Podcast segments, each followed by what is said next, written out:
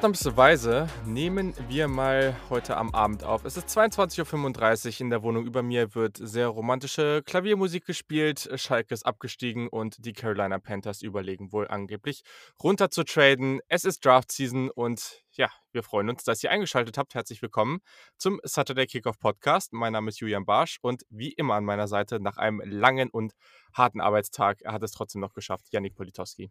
Moin, grüß dich. Dass du Schalke ansprichst, ist lustig. Ich habe einen sehr, sehr guten Freund, der Schalke-Fan ist und der hat schon vor Wochen und Monaten, glaube ich, alle Hoffnung aufgegeben. Der hat erstmal gesagt, ähm, Super League ist jetzt wieder am zerbrechen, nachdem sie nicht mal 48 Stunden existiert. Schalke steigt ab. Vielleicht ist ja Gazprom an allem schuld, weil die was Neues planen ähm, und äh, irgendwie eine europäische Liga natürlich witzig gemeint ähm, aufbauen wollen. Aber das, äh, das hat mir so ein bisschen den Abend versüßt heute, als er das erzählt hat. Hier wird keine romantische Musik gespielt, leider. Hier ist alles Schade. ganz still. Ich bin ähm, in dem Kinderzimmer bei meiner Schwiegermutter gerade, weil bei mir zu Hause ja immer noch die, Toilette, immer noch die Toilette nicht heil ist. Es wird erst morgen früh geregelt. Ähm, deswegen haben wir uns hierher verzogen. Henrike pennt schon und äh, ja, ich bin hier in dem kleinen Kinderzimmer kapuff und habe zumindest meine Ruhe und sie hat auch ihre Ruhe. Also alles gut, lass uns, lass uns starten. Ja, perfekt. Du hast zwar keine, keine Klaviermusik, aber dafür hast du ganz viele Möglichkeiten, über ganz viele tolle NFL-Draft-Themen zu reden. Und ich glaube, so sieht's aus. Das ist doch, äh, das ist doch perfekt. Ja, Leute, es sind nur noch neun Tage. Wahnsinn. Hätte ich nicht gedacht, dass es jetzt doch alles irgendwie so schnell geht. Aber ja, das sieht eigentlich soweit ganz gut aus. Und ich habe auch das Gefühl, also äh, nicht ich habe das Gefühl, sondern es reicht jetzt halt auch echt langsam. Also natürlich gibt es noch einige Spieler, die man, die man schauen möchte und das Board weiter füllen. Echt? ich möchte keine mehr schauen. Ich bin durch für dieses Jahr. Ja, gut, okay. Ich habe, nein, also so langsam hat man auch jetzt nicht mal wirklich Lust, das stimmt, aber gleichzeitig habe ich noch ein paar Spieler, die ich noch äh, mir vorgenommen habe zu gucken, sagen wir es so. Aber ich habe mir ja dann auch ab nächsten Mittwoch Urlaub genommen. Dementsprechend kann ich dann den Mittwoch und den Donnerstag auch noch ein wenig nutzen, um das Big Board zu füllen. Und das passt sehr gut zur heutigen Ausgabe, denn wir haben drei richtig coole Themen. Wir sprechen erstmal über Ranking-Updates und über ein, zwei, drei, vier, fünf Spieler, die wir aus ja, wir, wir, wir verschweigen die Gründe einfach, warum wir sie vergessen haben. Es ist uns auch ein Rätsel, aber auf jeden Fall haben wir ein paar Spieler vergessen. Die müssen wir auf jeden Fall noch ansprechen. Danach sprechen wir Sleeper an. Also wir werden noch mal ein paar Namen droppen, die dann vielleicht etwas später gehen könnten und die wir für sehr relevant halten. Und am Ende, am Ende gibt es dann Challenge Your Big Board. Das Ganze läuft dann so ab, dass wir das müssen wir dann sogar noch Zeit, äh, zeitgleich machen hier, während wir aufnehmen. Das haben wir nämlich noch tatsächlich nicht gemacht. Müssen wir uns gegenseitig noch unser Big Board teilen und dann werden wir live einfach da durchgehen jeweils und jeder hat dann irgendwie ein paar Möglichkeiten, um einfach mal den anderen äh, zu fragen, was er sich eigentlich dabei gedacht hat, Spieler A, B oder C so hoch oder so tief zu ranken. Genau, also wir werden das jetzt hier einfach irgendwie währenddessen austauschen, so dass ihr davon im Idealfall nichts mitbekommt. Und ähm, genau, wir haben aber natürlich auch noch ein, zwei News am Start. Erstmal freuen wir uns, dass wir einen neuen Supporter dabei haben, der Jan Mocek. Der hat mir auch geschrieben und gesagt, wie man seinen Namen ausspricht, weil ich hätte das hundertprozentig verhauen. Also auch danke dafür. vielen, vielen Dank, dass du am Start bist. Richtig cool. Und ja, ist eine coole Truppe, sehr, sehr aktiv, auch gerade wieder, was da diskutiert wird. Nächste Woche, Mittwochabend, ist unser Community Mock Draft, den wir da machen. Also wenn ihr da noch dabei sein wollt, es gibt auch noch ein paar Teams, die noch einen Co-Owner suchen. Also das ist überhaupt kein Problem. Oder Co-GM dann meldet euch gerne an, werdet Supporter. Das geht für ganz wenig Geld im Monat. Das geht auch für ein bisschen mehr. Da freuen wir uns natürlich auch drüber. Findet ihr alles in den Show Notes. So. Apropos, worüber machen wir das eigentlich? Ich habe heute eine Nachricht gelesen ähm, auf Discord, die mir jemand geschickt hat. Ähm, der meinte, wir sollen doch bitte mal. Wie hieß die Seite? Moment, ich muss mal kurz gucken hier irgendeine Seite abchecken auf jeden Fall, die er gut fände, weil das auch immer zum Beispiel so laufen würde, wenn The Goat House auf YouTube, der ein sehr bekannter Mock-Draft NFL-YouTuber ist, benutzen würde. Steht noch in den Sternen wahrscheinlich, oder? Hm, naja, den, also den Community Mock Draft, den machen wir wahrscheinlich wieder über Zoom oder so, würde ich sagen. Ähm, Ach so, ja, er meinte wahrscheinlich, er meinte wahrscheinlich, ob man da auch irgendwie das dann verfolgen kann, wo das aufgearbeitet wird visuell. Ach so, das, äh, ja, müssen wir noch mal gucken. Also, habe ich mir jetzt noch nicht so viel Gedanken tatsächlich zu gemacht.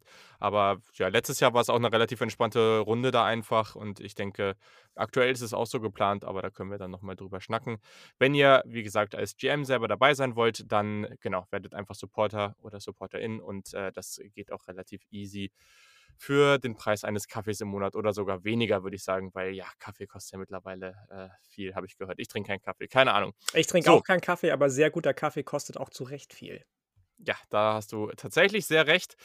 Und genau, dann haben wir noch ein weiteres kleines Announcement, da freuen wir uns sehr drüber, denn wir haben irgendwie uns mal Gedanken gemacht und irgendwie gedacht, so ja, es müsste ja eigentlich dann auch noch mal irgendwie ein cooles Shirt oder sowas zur Draftzeit geben und haben dann auch gleichzeitig dazu noch so uns so 'n kleinen Slogan ausgedacht, ähm, für unseren Podcast, der da heißt: „It's always Draft Season“, weil ja, mit uns ist ist es always Draft Season, so jetzt mit diesem Denglisch, denn, äh, ja, wir beschäftigen uns das gesamte Jahr mit dem Draft oder mit der Draft, wie auch immer ihr es nennen wollt.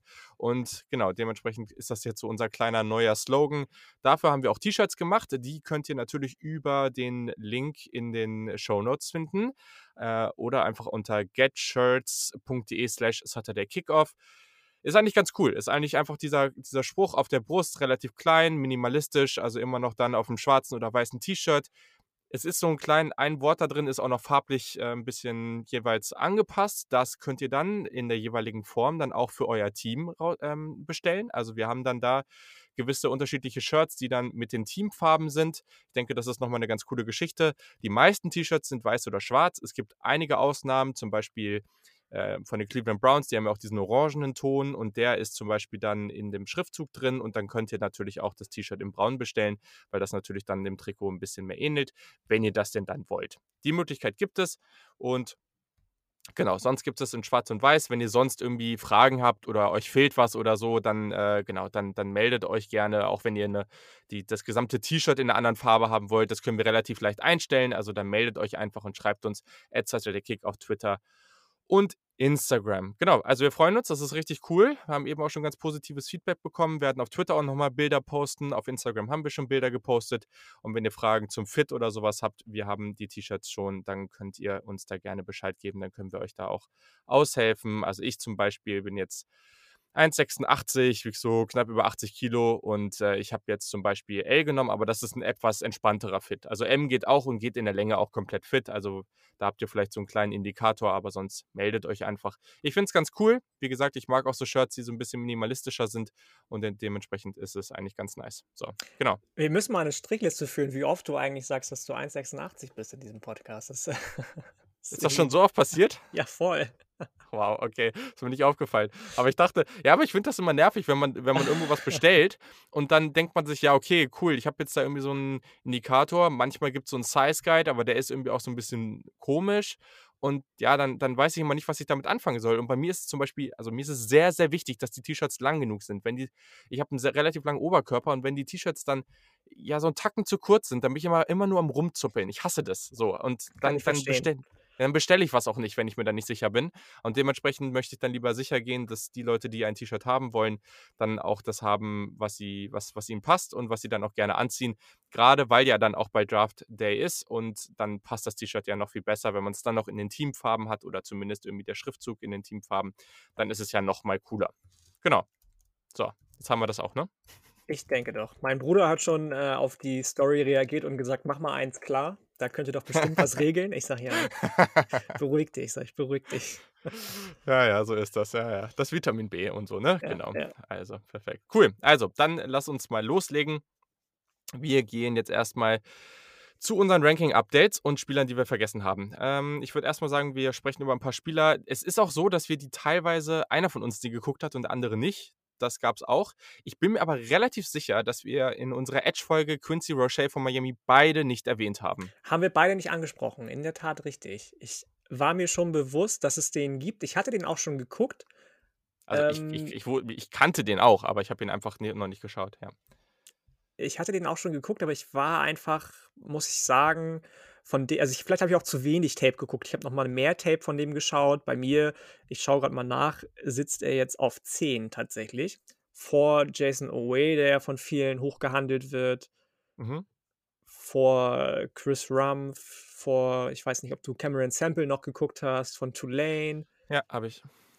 Vor Shaka Toney von Penn State, sogar vor Rashad Weaver Weaver, der ja auch im Moment so 'n bisschen Mhm. Riser ist von Pitt. Und zu Recht, finde ich. In der Abwesenheit von, ähm, Gregory Rousseau hat er sich an der Seite von Jalen Phillips echt gut gemacht. Auch der ist bei mir 'n Stück höher. In der Folge hatte ich ihn, glaube ich, an 4, jetzt ist er an 2. Mhm. Ähm, Quincy Roche ist so 'n bisschen undersized, ist jetzt nicht der kräftigste. Wenn man sich Ronnie Perkins anguckt, der bei mir auf 9 ist, auch das ist 'n Update in der Edge-Klasse, dann sieht der schon aus, als würde er 20 Kilo mehr wiegen, als er eigentlich wiegt. Quincy Roche wiegt noch mal 20 Kilo weniger gefühlt. Mhm. Ist halt auch einfach auch nicht der kräftigste, nicht der mächtigste. Ich fand den relativ schnell auf den Füßen, setzt seine Hände gut. Ich weiß nicht, wie du ihn gesehen hast. Für mich hat er noch nicht so das ausgefeilteste Pass-Rush-Arsenal, ist auch 'n bisschen bisschen langsam, wie gesagt. Aber ich quatsche mir hier jetzt schon bei dem den Mund fusselig, bevor wir überhaupt beim ersten Spieler fertig sind. Wie siehst du den? Na ja, also ich glaube, bei ihm ist natürlich schon so das Ding, dass der der ist das Redshirt Senior, der ist ja von Temple gewechselt zu Miami, schon relativ alt, ähm hat natürlich bei Temple nominiert und das ist natürlich auch wichtig. Also ja, äh, 23 zur Draft, da ist es halt schon wichtig, dass er das gezeigt hat, was er gezeigt hat, ne? Also, er hat halt wirklich gute Production geliefert in den letzten beiden Jahren, 104 Pressures, das ist schon sehr, sehr gut. Beste Trade habe ich mir aufgeschrieben, ist, dass er Offensive Tackle sehr, sehr gut lesen kann und daran dann seinen Rush anpasst. Und das ist natürlich was, was wir oft eigentlich bemängeln, ne? Oftmals hören wir, dass, ähm dass wir an, äh also, weiß ich nicht, gibt gibt ja viele Edge Rusher, die vielleicht noch 'n bisschen roher sind, dafür die mehr die physischen, äh, Skills haben. Und die haben dann oft noch nicht diesen Plan, mit dem sie vorgehen. Und den hat Roche auf jeden Fall. Ich finde auch sein Gap Shooting ganz gut und ich finde ihn tatsächlich bei seinen Pass Rush Moves sehr, sehr gut. Also, das war eben das, wo er für mich drüber kommt.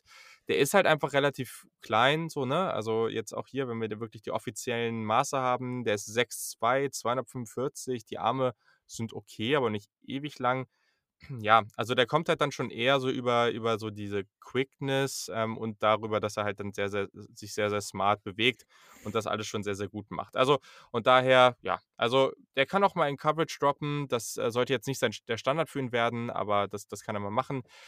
Das Problem, was ich bei ihm 'n bisschen sehe und warum ich eigentlich ursprünglich dachte, ich hätte ihn höher und dann doch nicht so hoch hatte, war, dass er halt für seine Größe müsste halt mehr Athletik haben. Und das hat er eben nicht. Und deswegen, äh, wird er auch gegen Offensive Tackle zum Beispiel mit extrem starken Händen echt 'n Problem bekommen. Und daher ist er jetzt auch in Anführungszeichen nur mein Edge 12, was aber immer noch heißt, dass er irgendwie Runde dass ich ihn Runde 3, 4 oder so nehmen würde. Absolut fair, ja, definitiv. Sehr, sehr gut. Okay, cool.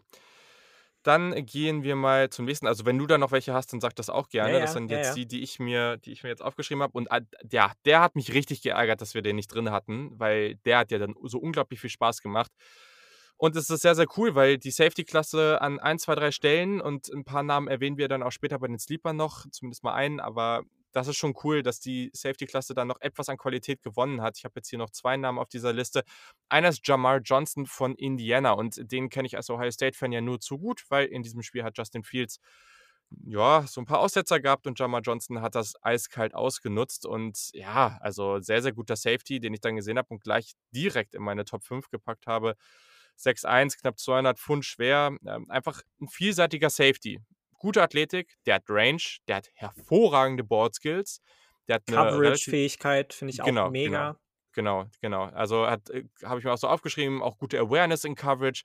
Er hat gute Momente als Tackler, muss aber einfach noch konstanter physisch sein. Also, der das ist so 'n Spieler, der hat ab und zu mal Business Decisions getroffen, ne? Also, das war äh, gab Situationen, wo man gemerkt hat, okay, da geht er jetzt nicht ganz so stark rein.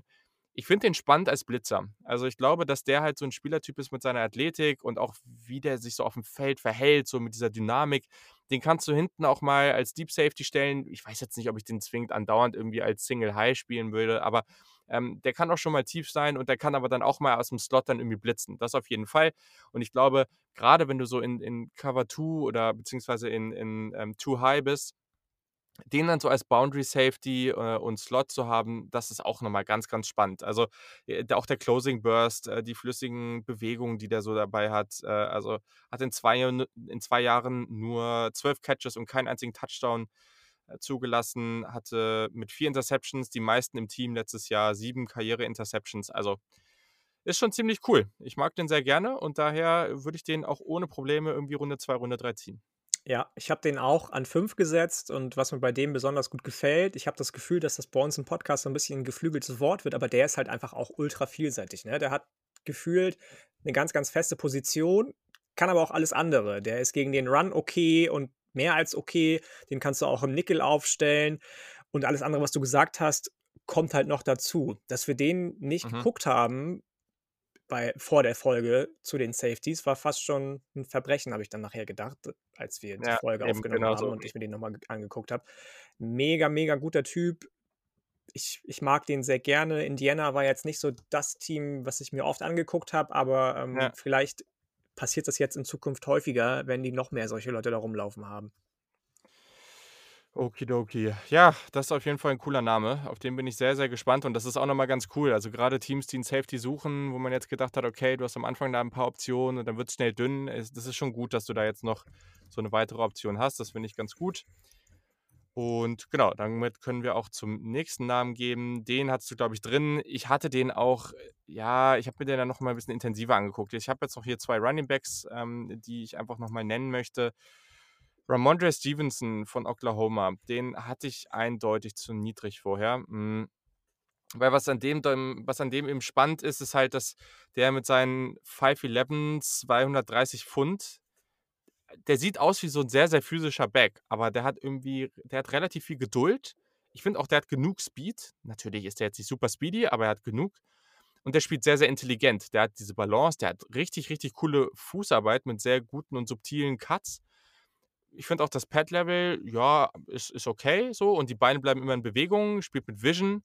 Ich finde den okay als Receiver, aber der ist halt jetzt nicht super explosiv, äh, jetzt nirgendwo elitär und der sieht aus wie ein Short Yardage Back, aber der ist vielmehr dieser Finesse Back. Aber der hat mir total viel Spaß gemacht. So wie der gearbeitet hat und so wie der sich eben durchgesetzt hat, obwohl er irgendwie eigentlich eher aussieht wie ein Powerback. Das fand ich dann am Ende ganz cool. Eigentlich mag ich solche Running Backs gar nicht so gerne, aber bei ihm war das irgendwie anders. Und Daher, also klar, ist jetzt nicht so extrem ähm, explosiv. Short Yardage braucht man, also ja, weiß ich nicht, ob das jetzt so sein großes Ding ist. Aber ich glaube, wenn man den so als Running Back 5 bis 10 da irgendwie in dieser Richtung hat ähm, und, und dann irgendwie vielleicht auch an frühen Tag 3, Runde 4, 5 oder sowas zieht, ähm, wahrscheinlich gehen alle Running Backs dann nochmal irgendwie eine Runde früher, als ich sie habe. Das ist auch okay, aber ja, also ich finde den dann echt spannend und ich glaube, der könnte eine gute Rolle in der NFL bekommen. Absolut. Ich habe ihn am Ende auf Platz 10 gesetzt.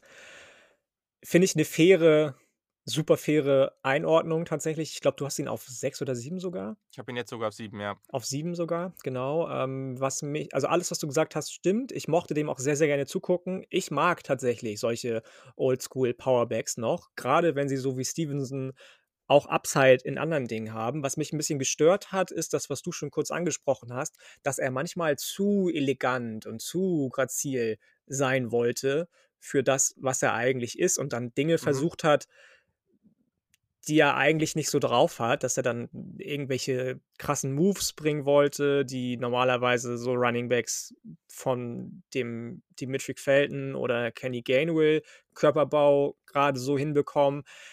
Ähm, ansonsten bin ich voll bei dir.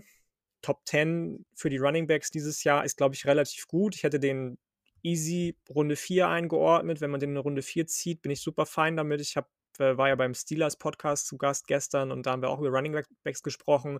Einer von den Jungs ist zusammengebrochen, als drei von uns Vieren gesagt haben, wir glauben, dass sie in Runde 1 Najee Harris nehmen. Er war mehr so der Meinung, Runde 4 bitte erst, Runde 5 bitte erst, weil er sieht den Value einfach nicht.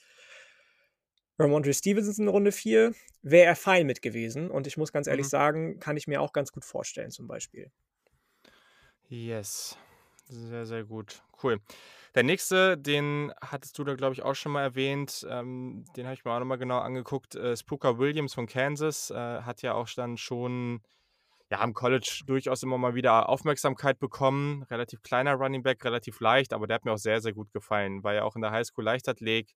Leichtathlet Kleiner Random Fact, er hat durch 'n Unfall, ich glaube, das war mit irgendwem aus seiner Familie, der irgendwie mit'm Rasenmäher oder so was über seine über seinen Fuß gefahren ist, hat er alle Zehen an seinem rechten Fuß verloren. Ach Dem wurde Gott. danach auch dem wurde dann irgendwie auch gesagt, dass das danach nix mehr wird mit Sport und er hat das aber sich dann als Ziel gesetzt und doch durchgezogen. Hatte Offers, also Angebote aus der Highschool von Unis wie LSU und sich trotzdem für Kansas entschieden. Auch das ist irgendwie total verrückt. Aber ja, also ich finde den also oder ich finde den der ist total dynamisch und explosiv. Der bekommt echt guten Speed und grade das, ne, wir wir sprechen bei Safeties und Cornerbacks so oft von schlechten Tackling Angles, ne, und dass sie einfach 'n schlechten Winkel zum zum Ballcarrier nehmen. Und er hat halt diesen Speed, der konstant, ja, Defensive Backs dazu bringt, schlechte Winkel einzunehmen. Das ist also die diese Start-Stopp-Fähigkeit ist super. Der passt auch durchaus mal seinen Speed an, wenn er grade bei Outside Runs geht, hat 'n niedrigen Körperschwerpunkt, allein durch seine Größe natürlich schon. Reaktionsfähigkeit ist gut, wirklich toller Juke Move. Ähm, und ja, also das das macht schon echt Spaß. Und ich finde, natürlich ist er halt jetzt nicht so dieser physische Inside Runner, das, äh, geht mit seiner Statur kaum, aber grade im Open Space hat er auch durchaus gute Contact Balance. Auch grade, was er da mal mit seinem mit seinem, äh, Spin Move oder so was macht, ne? Da wehrt er irgendwie mit'm Spin Move auch mal jemanden ab, ist irgendwie ganz witzig. Und ich glaube auch, dass der als Receiver jetzt nicht mega heftig wird, aber dass er dann schon an einigen Stellen im Screen Game, äh, und bei kurzen Routen dann schon mal was machen kann. Ähm, ja, also der wird der wird jetzt nicht mit seiner Physis irgendwie für sehr, sehr viele Yards sorgen und der hat auch 'n paar Fumble und Drop Issues. Ist kein guter Blocker und das, was am am am kritischsten tatsächlich ist, ist seine sind seine Off-Field Issues. Also, da gab's, äh, auch mal Geschichten irgendwie mit 'ner Freundin, die er da irgendwie gewalttätig, äh, ja, also so irgendwie Domestic Battery, so so heißt der so heißt der Begriff dann in dem Fall. Ich ich man ich weiß jetzt nicht genau, was da vorgefallen ist. Auf jeden Fall ist es nicht besonders cool. Ähm, das ist natürlich etwas, was man dann immer irgendwie im Hinterkopf haben sollte und was natürlich irgendwie sehr unschön ist. Wenn wir jetzt einfach nur auf den Spieler gucken, ist das schon 'n sehr, sehr dynamischer Outside Zone Runner, der der 'ne Menge Talent mitbringt, aber man muss jetzt mal gucken, wie das alles bewertet wird von der NFL. Ja, total. Ich habe den, glaube ich, in der Running Back Folge irgendwie an 13 oder zw 13, glaube ich, gerankt gehabt. Inzwischen ist er auf 12, weil Rhamondre Mhm. Stevenson halt noch 'n bisschen nach oben gerutscht ist. Ähm, ich finde habe ja damals schon gesagt, dass es einfach niemand ist, den du allein von der Physis her als Running Back 1 oder 2 aufstellen kannst. Aber grade Entschuldigung, grade der Punkt, den du angesprochen hast, dass er diesen guten 1. Schritt nach außen hat und sobald er nach außen kommt und an außen, äh, laufen kann, ist der halt kaum aufzuhalten, ne? Wenn er Mhm. das konstant hinbekommt, so eingesetzt zu werden wahrscheinlich meistens nur in Special Teams, aber da gibt's ja genug Möglichkeiten, das irgendwie so zu schemen, dass er den Raum hat. Dann kann das definitiv jemand werden, der in Special Teams viel, viel Spaß bringt. An mehr, muss ich ganz ehrlich sagen, glaube ich immer noch nicht. Okay, das, äh, ist völlig fair. Und dann gehen wir zu einem Spieler, das ist, äh, sehr interessant. Den habe ich dann an der einen oder anderen Stelle noch mal 'n bisschen höher gehört und habe mir gedacht: „Okay, dann musst du dir den doch jetzt mal früher angucken.“ Weil aus irgendeinem Grund habe ich Cornell Powell, den Wide Receiver von Clemson, äh, durch seine Zeit am College einfach so 'n bisschen negativer abgestempelt. Irgendwie habe ich da nicht so viel gesehen, als ich Clemson gesehen habe. Frage mich Aber nicht wie denn warum. auch, ne? Der also, ich meine, dieses Warum ist, finde ich, total einfach zu beantworten. Er hatte halt immer Spieler vor sich, die Ja, okay, klar. neu ans College gekommen sind und direkt gefühlt gestartet sind. So, und jetzt war das 1. Jahr, in dem man mal zeigen konnte, was er kann eigentlich, grade auch durch den Ausfall von Justin Ross. Also, da musst du dich nicht blamen, dass du den nicht gesehen hast. Ja, ne, ne, keine Frage. Also, aber das hat dann auch dazu geführt, dass ich ihn dann ich habe ja immer noch 'n paar Receiver auf der Liste, weil gibt halt viele Receiver, ne? Du kannst auf 35 gucken und da sind theoretisch noch welche und dann, äh, die die dann an Tag 3 von unserer Live-Coverage, ne, unbedingt einschalten. Alle, die's noch nicht wissen. Wir werden dann, äh, kurz vorm Draft Day oder am Draft Day dann den Link posten und dann jeden Tag sind wir mit 'ner richtig coolen Truppe und coolen Themen dann die gesamten 3 Tage, die gesamte Zeit live am Start. Und es wird natürlich trotzdem noch den Podcast zusätzlich geben. Auch das werden wir natürlich noch machen, also wird intensiv. Ähm, und ja, na ja, gut, ne? Also, am Tag 3 werden halt noch viele mehr Receiver gehen als nur diese 30 wahrscheinlich. Also, das das auf jeden Fall und, äh, deswegen habe ich ihn dann auch noch mal angeguckt und was soll ich sagen? Er ist jetzt dann doch deutlich höher, als ich irgendwo als als ich irgendwo dachte. Ähm, klar, seine Größe hatte man jetzt eigentlich also, das war eigentlich ganz witzig, weil dann wurde er überall so ge wurde überall gesagt: „Ah, das kann so 'n X-Receiver sein und der ist 6'2 groß“ und irgendwie dachte ich mir so: „Hä, du hast ihn überhaupt nicht so groß in Erinnerung, wenn du den geguckt hast.“ Und da habe ich mal drauf geschaut noch mal, habe gedacht so: „Ja, okay.“ Ist der Aber so richtig ich 6'2"? das das stand überall vorher. Na ja, jetzt wurde er Ja. gemessen. Er ist 6'0". Ähm, Ja, wollte ich dementsprechend, er ist sagen. ja, ja, genau, ich weiß. Also, aber das das stand vor also, bevor er dann jetzt offiziell gemessen wurde, stand das halt, äh, überall. Und na ja, also, so groß kam er mir irgendwie auch nie vor. Hm, trotz alledem, der ist halt relativ alt schon, auch das natürlich immer so 'ne Sache. Da ist halt nicht mehr so viel Entwicklungsspielraum. Aber spannender Wide Receiver mit seiner Größe. Ähm, also, bei 6'0 in grade in dieser Draft Class ist es ja immer noch gefühlt überdurchschnittlich groß. Gute Athletik. Ich finde, der hat richtig gute Physis. Der ist relativ schwer zu Boden bringen. Und das beste oder die beste Fähigkeit bei ihm definitiv das Balltracking, grade bei tiefen Pässen. Auch das Adjustment zum Ball, wirklich, wirklich gut. Also, hat Körperkontrolle spielt er immer mit genau, rein, ist auch mega genau, gut bei genau. ihm. Ja. Ja, finde ich gut. Und Route Running war auch nicht schlecht, also, auch einige gute Fakes. Ähm, ich ich fand grad bei Inside ähm, bei Inside Routes war der war der Breaking Point irgendwie ganz cool und und schafft es auch, den den Körper vor dem Defensive Back gut zu positionieren, ähm, verrät seine Routen nicht zu früh. Also, da da ist echt einiges. Ich ich glaube also, er ist schon relativ alt und er hat bei Clemson sehr lange gebraucht, um sich durchzusetzen. Der Release könnte noch besser werden. Das ist jetzt niemand, den ich jetzt irgendwie als Top 10 Receiver da von Board nehmen würde, aber ich habe ihn jetzt ja sogar an 14. Also, es es gibt halt diese Gruppe, ne, grade so, wenn du jetzt sagst, so zwischen vielleicht 12 und 16, 17, das ist irgendwie alles relativ stark austauschbar, aber da sehe ich ihn dann schon. Also, fand ich schon ganz überzeugend, hat mir dann doch deutlich mehr Spaß gemacht, Wahrscheinlich vor allem, weil er gut Separation kreieren kann.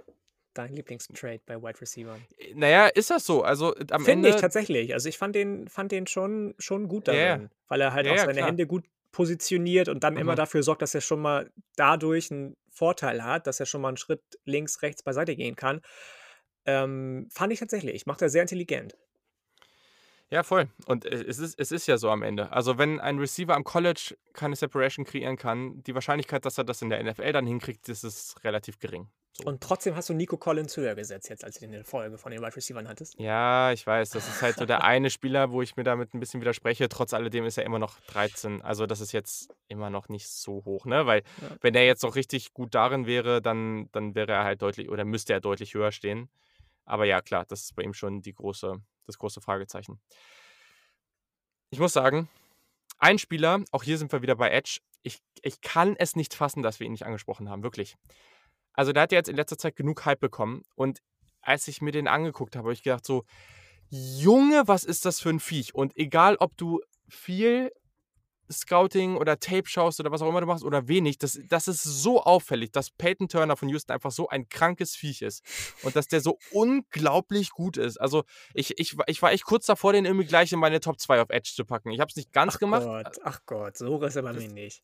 Doch, ich fand den unglaublich gut. Also, jetzt habe ich ihn auf 4, ähm, und ich finde das mehr als gerechtfertigt und ich finde den so unglaublich gut und jetzt darfst du erst mal sagen, was du an dem magst oder eben nicht magst. Okay, ich mochte den auch sehr und ich muss gestehen, ich habe ja, ähm, letzten gestern auch 2 Podcast-Folgen aufgenommen. Die 2. oder die 1., besser gesagt, war mit Frank Höhle vom 49ers Huddle und da haben wir auch über Defensive Line Prospects gesprochen, unter anderem auch über Peyton Turner. Und da habe ich Frank gesagt: „Frank, weißt du eigentlich was? Ich muss morgen erst mal zu Grabe kriechen und erzählen, dass ich den auch nicht gesehen habe und wie blind ich eigentlich war, den auch bis vor einem Tag, nämlich bevor Frank und ich aufgenommen haben, mir nicht angeschaut zu haben.“ Weswegen ich mich auch noch schwer tue, den einzuordnen tatsächlich.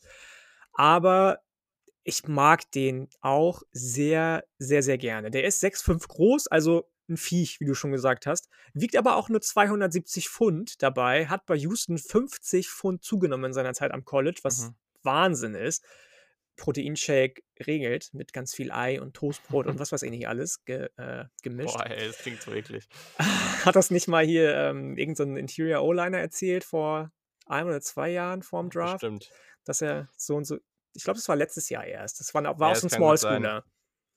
Ja, ich weiß, was du meinst. Ähm, aber, äh, anderes Thema. Ist 'ne absolute Maschine, wenn's um Quarterback Pressures geht.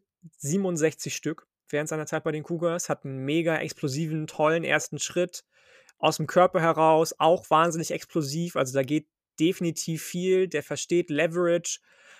Könnte 'n bisschen, und das ist mein erster negativer Punkt, weniger aufrecht laufen oft. Ja, Sonst Fall. wird er von Guards einfach rumgeschubst, gerade mit seinem Gewicht, prallt er ab und wird dann einfach nach rechts, links geschubst wahrscheinlich. Sehr solider als Run-Defender, aber gerade als Pass-Rusher immer noch mit viel Upside, auch wenn er schon richtig, richtig viel mitbringt. Der hohe Körperschwerpunkt ist gar nicht so schlimm, weil er trotzdem ein bisschen also der der ist beweglicher und fluider, als er sein dürfte eigentlich. Mit Mhm. seinem hohen Körperschwerpunkt, mit dem hohen ja, mit der mit der großen Größe einfach. Und ich bin geneigt, den tatsächlich auch an 5 zu setzen. Vielleicht sogar an 4, aber ich glaube eher an 5. Ja, bei mir ist er jetzt ein 4 und ja, also ich glaube, der, also der war Two-Star-Recruit und der hatte äh, Offers aus der Highschool von Michigan und Texas, hat sie dann verloren, weil er einen Kreuzbandriss als Highschool-Senior hatte. Ich glaube, wir müssten War der nicht auch hätten- nur Two-Star-Recruit, weil er so 'n bi weil er war halt kaum, äh, bei irgendwie solchen Camps, so, weil er auch Ja, ja, verletzt genau, war in der genau. Highschool und, Mhm. ähm, deswegen kaum geguckt werden konnte von irgendwelchen Scouts, von irgendwelchen Ranking-Portalen. Und das ist halt, also ich glaube, wenn der bei Texas oder Michigan gewesen wäre, dann hätten wir deutlich früher, deutlich mehr von dem gehört. Also, und ich meine, also man kannte den ja auch am College. Irgendwie habe ich den, ich weiß auch nicht, äh, manchmal rutscht einem so ein Spieler halt mal durch. Aber Junge, also diese Armlänge und äh, diese Statur, wie der da einfach auf dem Spielfeld steht, das ist crazy. Diese Wingspan, Wingspan ist echt absurd.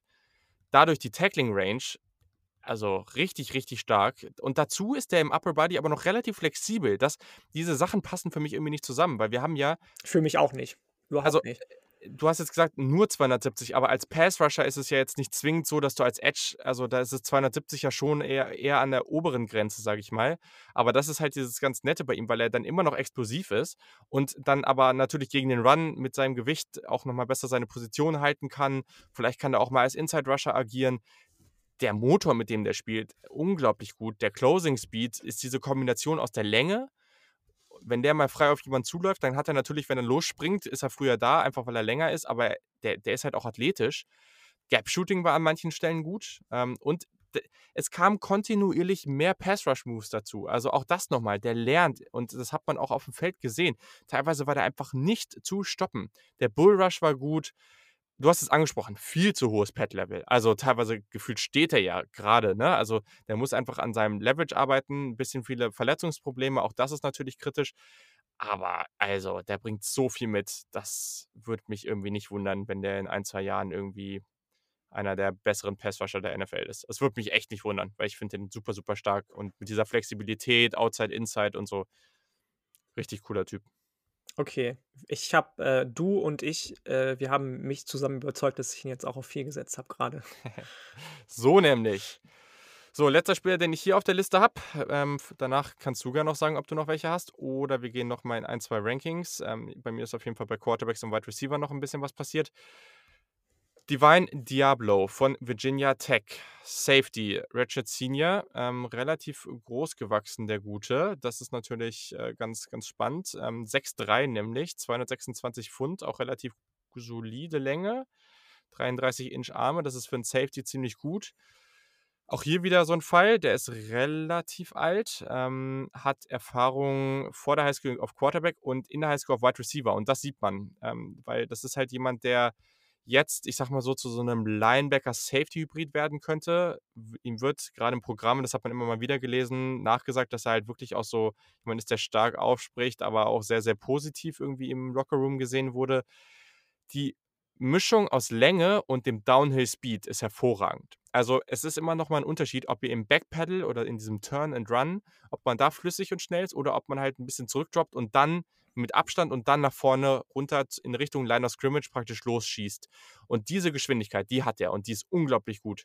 Also auch da, wenn er ein bisschen Abstand zur Route nimmt und dann sieht, dass der Ball kommt und dann dieses, ich glaube, äh, von, den, von den Amerikanern oder von den Scouts wird das immer, immer Click and Close oder sowas genannt, so, dass dann, dann wirklich ganz schnell dahin zu kommen, wo dann der Ball ist. Und das hat er unglaublich oft gemacht und da hat er auch die eine oder andere Interception mitgefangen. Als Receiver hatte er natürlich also viel Erfahrung, also super Ballskills, sehr physisch, sicherer Tackler, muss halt noch ein bisschen auf dem Feld an seinem Fokus arbeiten, hängt manchmal mit den Augen zu viel im Backfield, ein bisschen an seinen Reads arbeiten. Seine Rolle ist für mich relativ klar definiert, entweder Box Safety oder so ein Cover 4 Safety. Das ist kein einfach dadurch, dass er im Turn and Run nicht agil genug ist, ist das niemand, der irgendwie jetzt im Slot äh, die kleinen Receiver covern sollte. Das sehe ich persönlich nicht.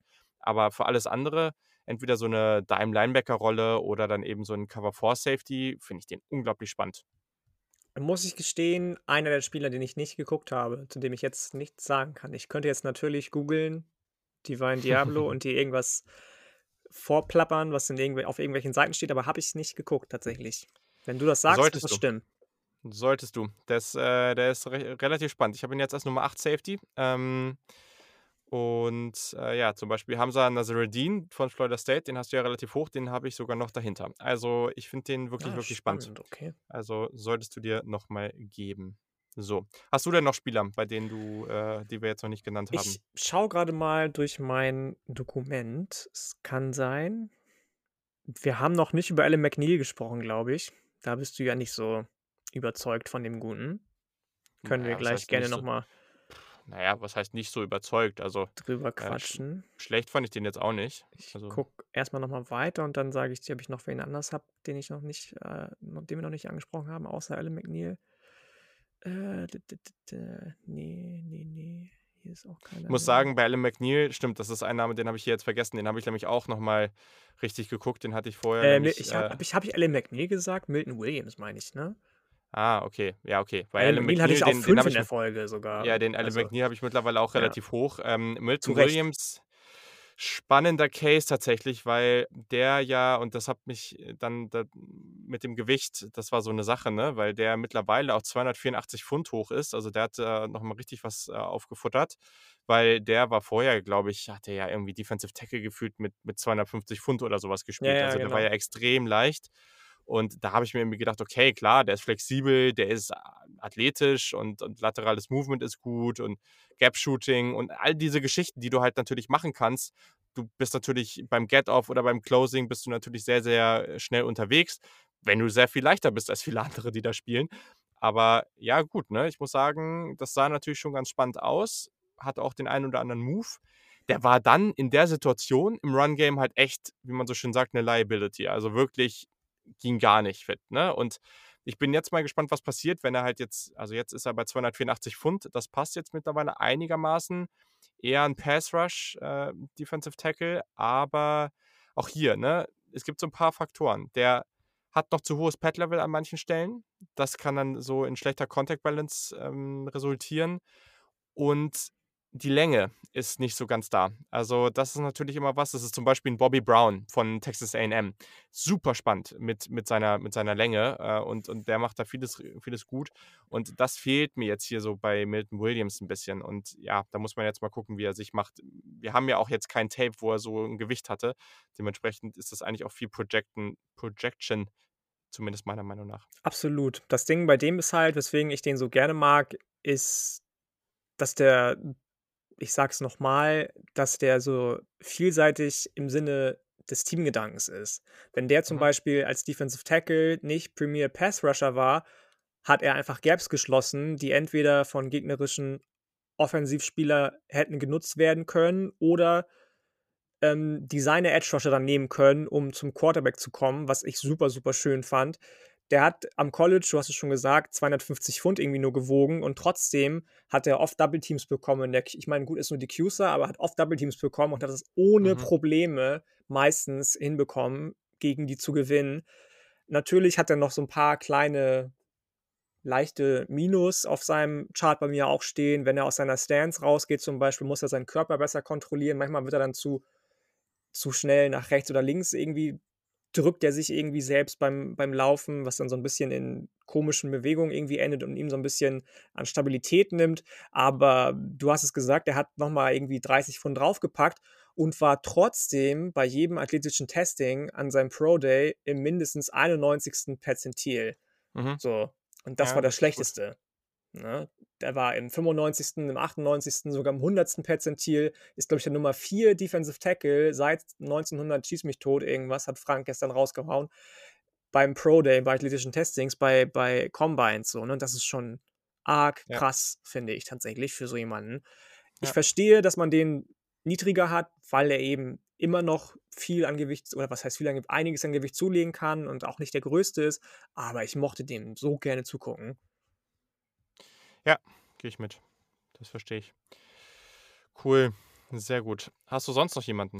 Was hältst du davon, wenn wir noch mal auf das Wide Receiver Board gehen? Du hast ja Ja. eben Cornell Powell angesprochen. Der ist bei mir ein Platz hinter Tamorrion Terry.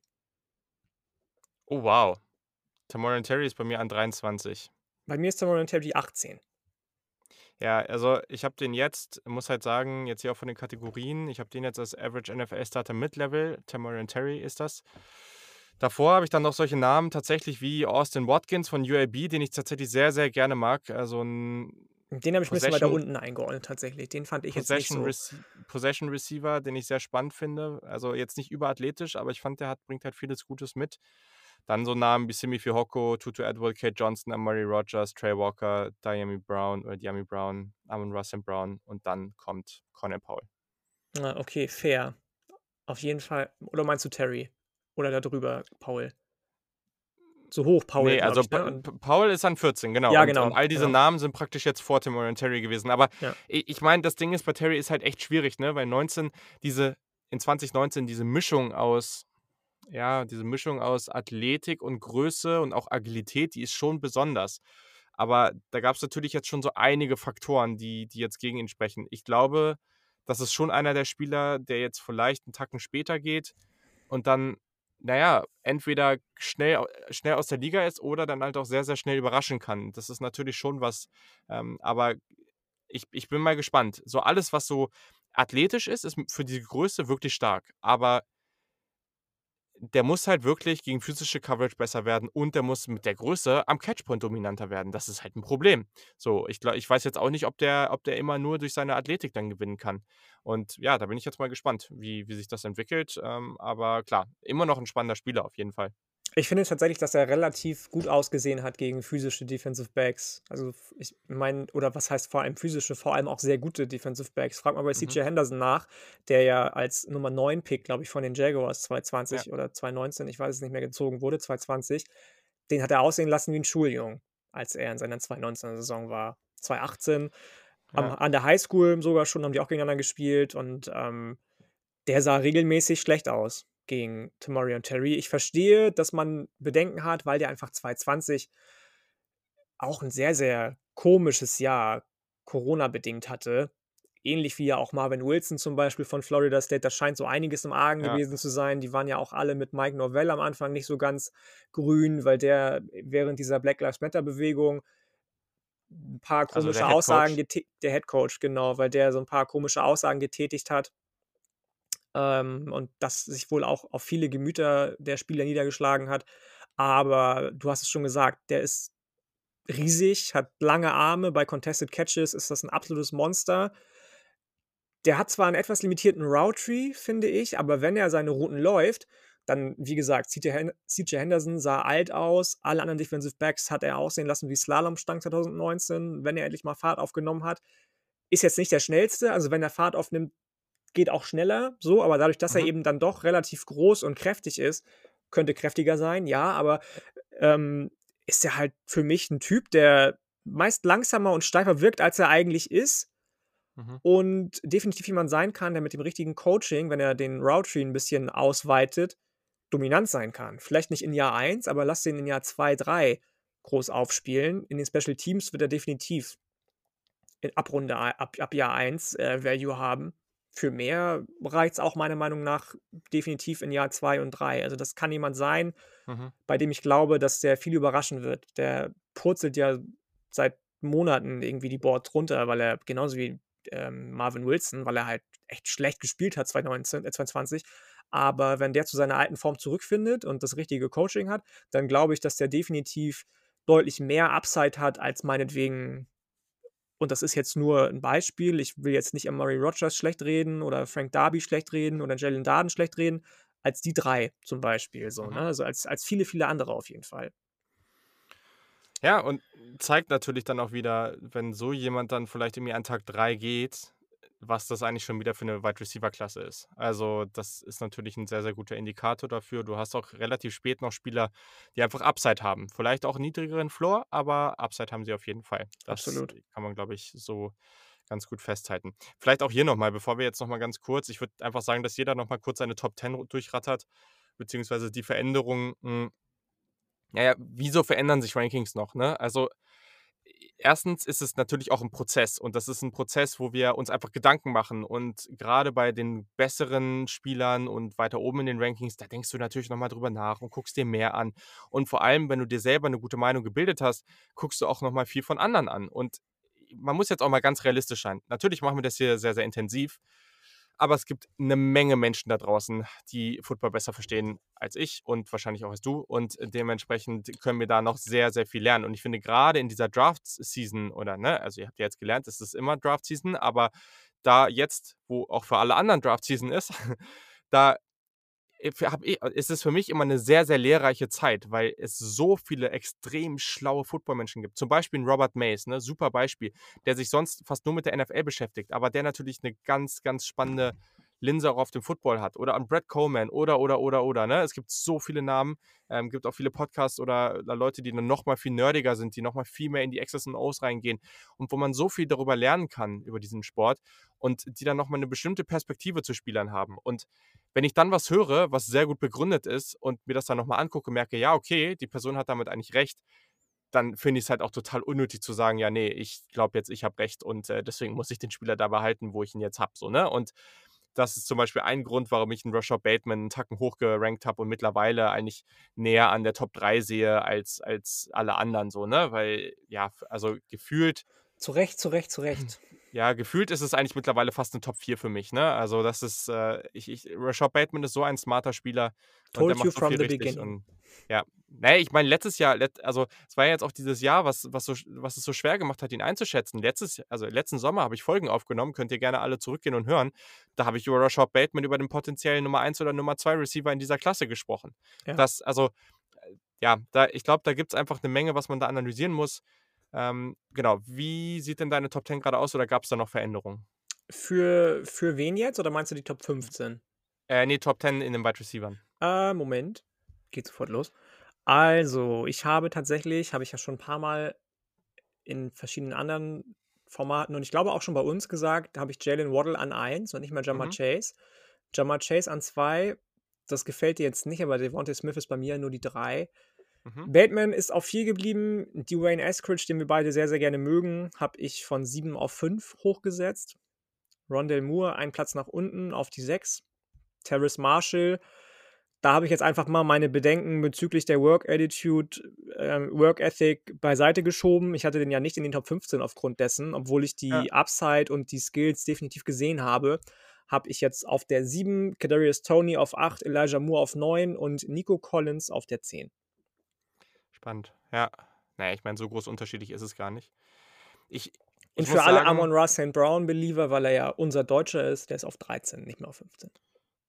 den habe ich immer noch auf 15. Ähm, ja, oh, ich muss echt sagen, Jalen Waddle, immer wenn man sich so anhört, was andere zu sagen haben und wenn man sich das nochmal realistisch überlegt und sagt, okay, der ist nochmal deutlich besser als Route Runner als ein Henry Rux und der ist noch dynamischer und unglaublich schnell, dann denke ich mir immer, ja, eigentlich musst du den auf 1 packen. Und dann mache ich mir immer wieder Devontae Smith an und denke mir, nee, das kannst du einfach nicht tun. Und vielleicht, vielleicht klappt es am Ende einfach nicht. Ne? Vielleicht ist Devontae Smith zu, zu dürr oder vielleicht kann er das nicht so übersetzen, dann ist es so. Aber jedes Mal, wenn ich es mir wieder angucke, denke ich mir, nee, du kannst es einfach nicht bringen. Das Und Ding deswegen ist halt. Okay, rede erstmal weiter. Entschuldigung. Nee, nee, sag ruhig, alles gut. Das Ding ist halt, und das habe ich ja auch in der ähm, Vorschau für den Niners Huddle auf die Wide Receiver geschrieben, worüber würden wir sprechen, wenn Jalen Waddle auch die Saison gespielt hätte? Natürlich ist das jetzt Foreshadowing und Ja. ähm, man kann es einfach nicht sagen, aber er war genau der Typ, der Devontae Smith geworden ist, bevor Jalen Waddle sich verletzt hat. So, und wäre diese Verletzung nicht gewesen, Ja. Natürlich hat das jetzt Devontae Smith sehr, sehr gut getan und ich gönne dem das von Herzen, dass das jetzt so für ihn funktioniert hat letztes Jahr, dass der Heisman Trophy Winner geworden ist. Absolut verdient. Aber für mich ist einfach Jalen Waddle bei der ganzen Geschichte, kommt der, also leidet der einfach darunter, dass Devontae Smith so gut war, wie er war am Ende, weil genauso gut war Jalen Waddle meiner Meinung nach auch, bevor er sich verletzt hat. Mhm. Mindestens. Also, man muss sagen, ich habe die beide als All-Pro mit Level, also gleiche, gleiche Kategorie, gleiche Tier. Also ja, macht keinen großen Unterschied. Hm. Ja, ich, bei Robert Mason Podcast haben sie jetzt auch nochmal über Cornerbacks und auch über Wide Receiver gesprochen. Und gerade ja als Cornerback haben sie erstens gesagt, äh, einfach nur um das noch dann zu ergänzen, dass teilweise zu sehr auf Athletik und einfach nur diese Coverfähigkeiten und zu wenig auf die Physis geguckt wird. Und einfach so, weil es darum ging, Learnings aus den letzten Jahren und den Fehlern, die gemacht wurden, irgendwie zu ziehen. Und bei Wide Receiver, ich tendiere halt auch immer stark dazu, dann, dann zu denen zu gehen, die, die dann vielleicht besser als Roadrunner sind, die da besser aussehen. So. Und wenn wir jetzt aber auch gucken, dass diese Shanahan-Offense sich immer weiter verbreitet, dass After the Catch immer wichtiger wird, dass es auch, wenn jemand nicht besonders gut als Roadrunner ist oder, oder irgendwie einen schlechten Release hat, du kannst das zurecht schemen durch die verschiedensten Möglichkeiten, dass diese Spieler trotzdem äh, relativ einfach irgendwie den Ball bekommen. Und ich bin jetzt mal gespannt, wie, wie, sich das entwickelt, aber ich glaube, ich muss halt dieses ganze, mein ganzes System rund um die Physis oder mein Verständnis davon nochmal ein bisschen anpassen. Ich meine, Dwayne Eskridge an 5 ist eben genau das, ne? Den habe ich so weit oben, weil der so physisch ist, weil der einfach mit dieser Mentalität spielt. Brandon Ayuk letztes Jahr, die extrem hoch. Den hatte ich ja vor Henry Rux, weil genau das mir eben sehr, sehr gefallen hat. Aber gerade ganz oben in der Spitze, ja, bin ich jetzt mal gespannt. Das ist für mich jetzt nochmal so eine kleine Case Study und vielleicht passe ich das dann irgendwann in der Zukunft an. Aber genau, an sechs habe ich dann Ronnie Moore, sieben Kadarius Tony. Ich muss sagen, ah, das, das kann sich halt vielleicht noch ändern, weil mit Tony fühle ich mich immer unwohler aus irgendeinem Grund, weil ich irgendwie glaube, dass der durch, der spielt so wenig on schedule so und ich bin, ich weiß nicht, ob das mit diesem ganzen Freelancing in der NFL-Offense wirklich funktioniert, dass er eine große Rolle bekommt. Ja, muss ich nochmal überlegen.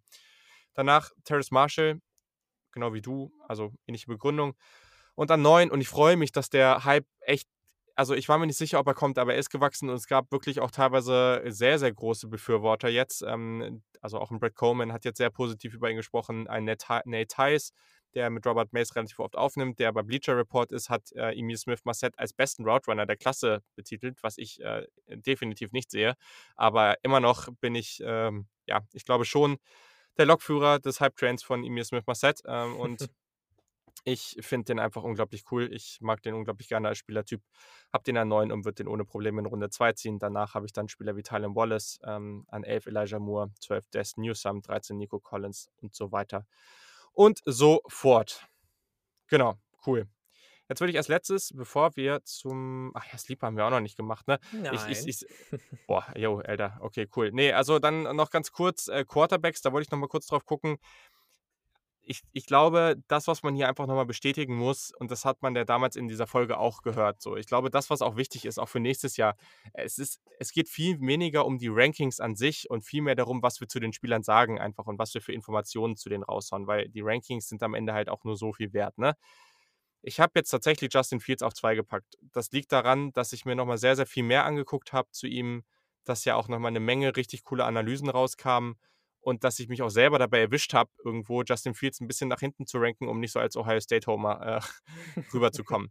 und wenn man aber auf ganz viele Sachen guckt, dann ist Justin Fields halt einfach schon verdammt gut und er bringt alle Tools mit und das mit diesen ganzen One-Read-Geschichten und so, das ist halt auch schon krasser Humbug so, ne? Und trotz alledem, am Ende habe ich Justin Fields, Zach Wilson und Trey Lance alle in der gleichen Kategorie und das ist einfach nur fit und es ist alles Scheme-fit und es ist völlig okay, den einen über dem anderen zu ziehen und ich finde es eigentlich auch dämlich, fast die in der Reihenfolge zu packen. Also eigentlich macht es fast keinen Sinn. Nee, überhaupt nicht. Ich hab, äh, hatte ja auch in der Folge Lance for Fields, als ich gestern mit Frank aufgenommen habe, habe ich mich auch dazu entschlossen, tatsächlich die nicht über und untereinander zu setzen. Also das sind für ja. mich, also ich habe immer noch Wilson vor beiden, aber beide sind 3a und 3b. Das wäre einfach unfair, dem einen, äh, den einen dem anderen vorzuziehen.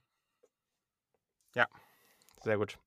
Cool, so, dann lass uns doch mal zu den Sleepern kommen. Ähm, ich hätte jetzt hier noch so zwei, drei Namen, die das aber halt auch teilweise wirklich Deep Sleeper sind, die ich jetzt nochmal gefunden habe, die ich super spannend finde. Aber ja, du darfst gerne erstmal einen raushauen, den du interessant findest. Okay, weil ich dich gerne triggere damit, weil ich weiß, dass du einen anderen Typ Receiver bevorzugst, würde ich einfach mal anfangen mit Javon McKinley von Notre Dame.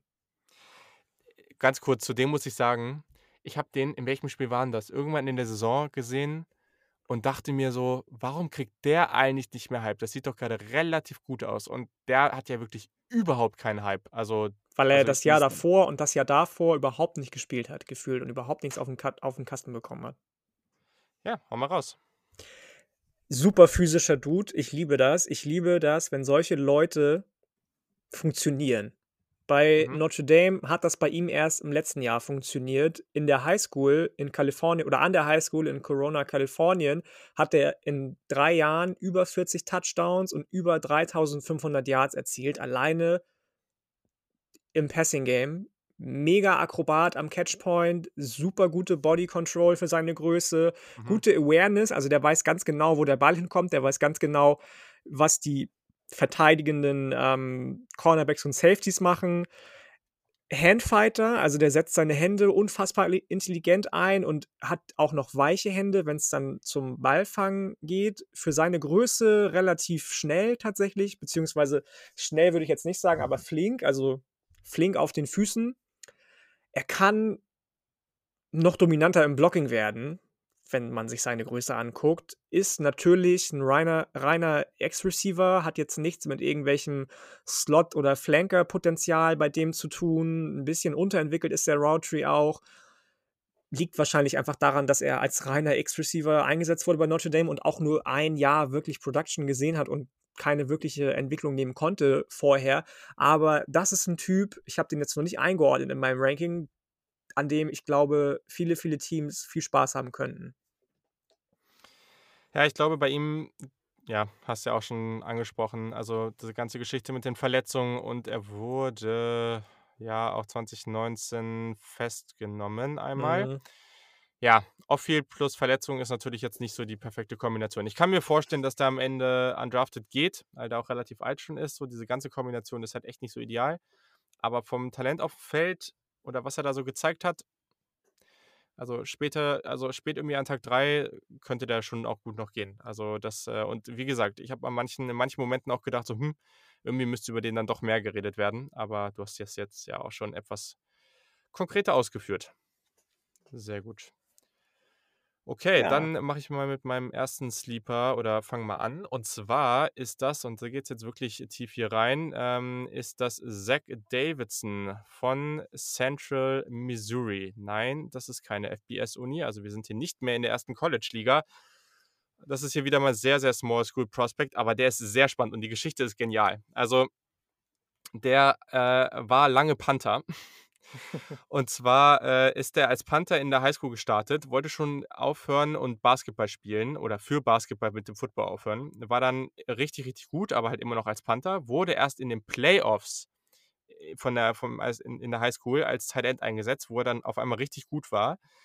War als Null-Sterne-Rekrut, wurde er als Punter mit der Chance, als Tight End mal, äh, 'n Workout zu machen, rekrutiert.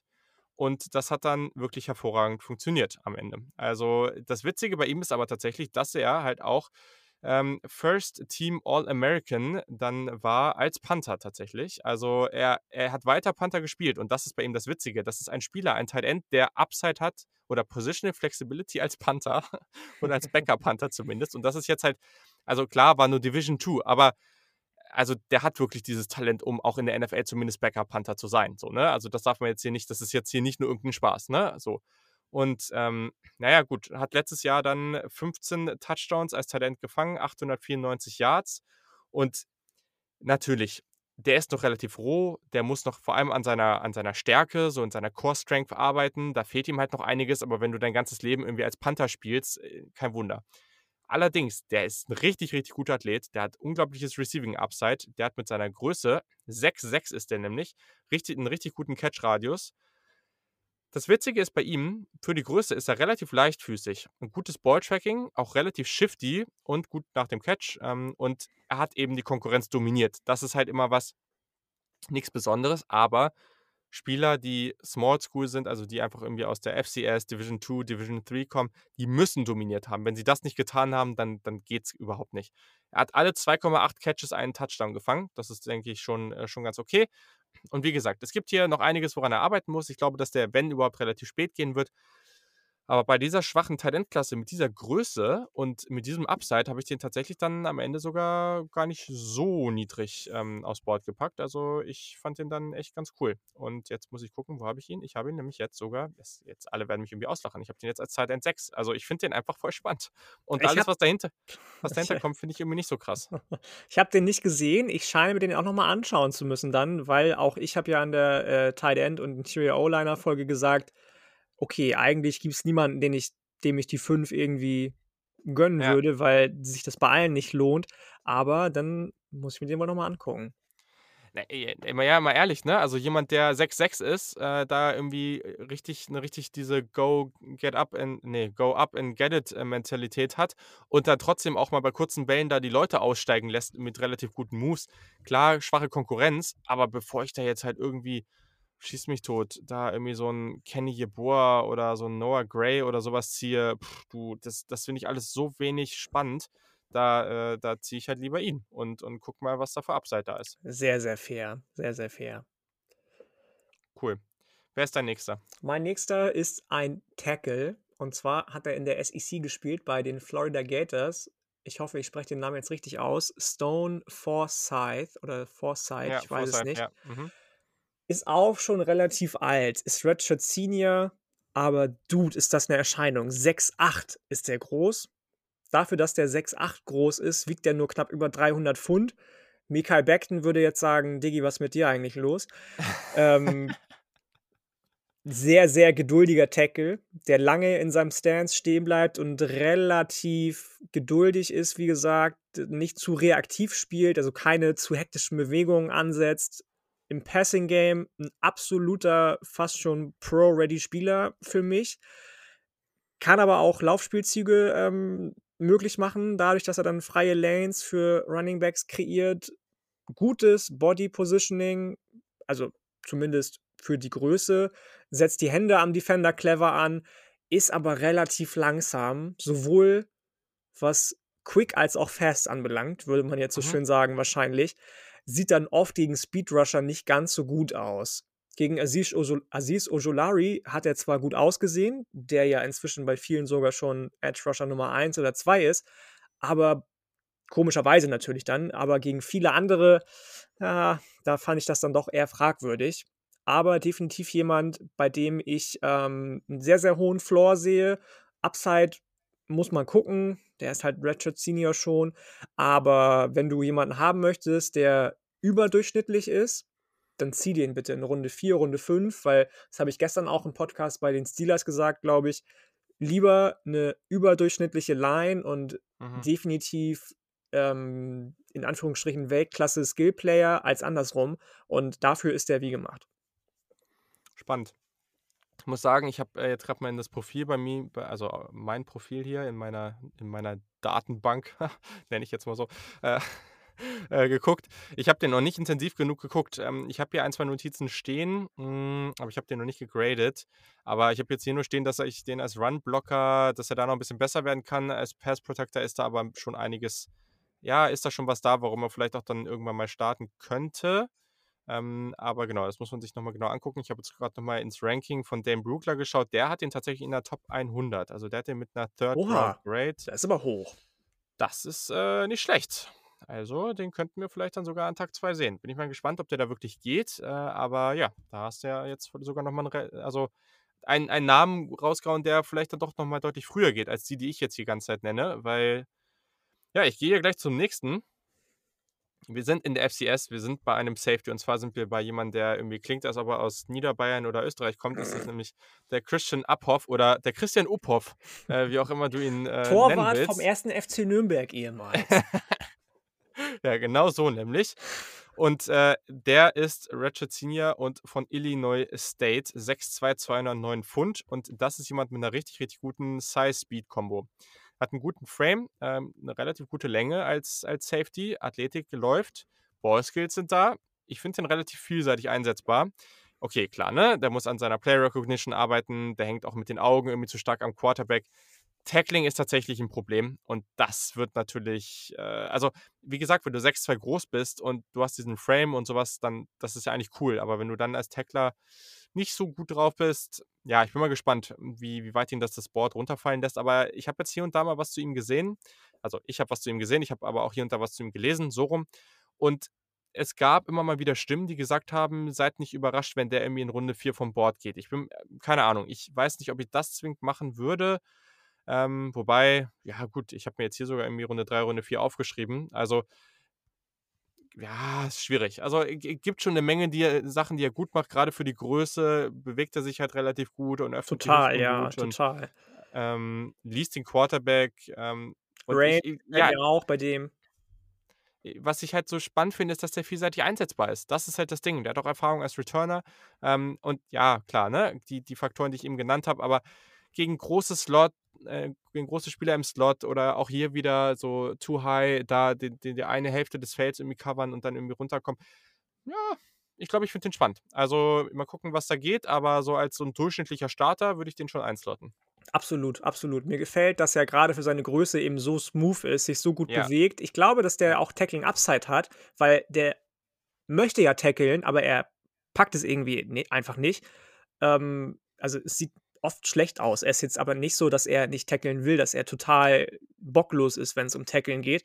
Wie gesagt, ich mag die also, die Range ist auch sehr gut und alles, was du gesagt hast, stimmt. Ich glaube, ich habe den auch in den Top 15 bei den Safeties Mhm, mindestens auch. einge Ja. na, nicht doch, ne, 16 steht's hier bei mir. 16. Okay, sehr, sehr gut. Hast du noch einen Namen? Ähm, 2 sogar. Boah, jetzt geht's los. Ja, ähm, einmal muss ich ja definitiv äh, kann ich nicht ohne meine Nose-Tackle-Liebe auskommen.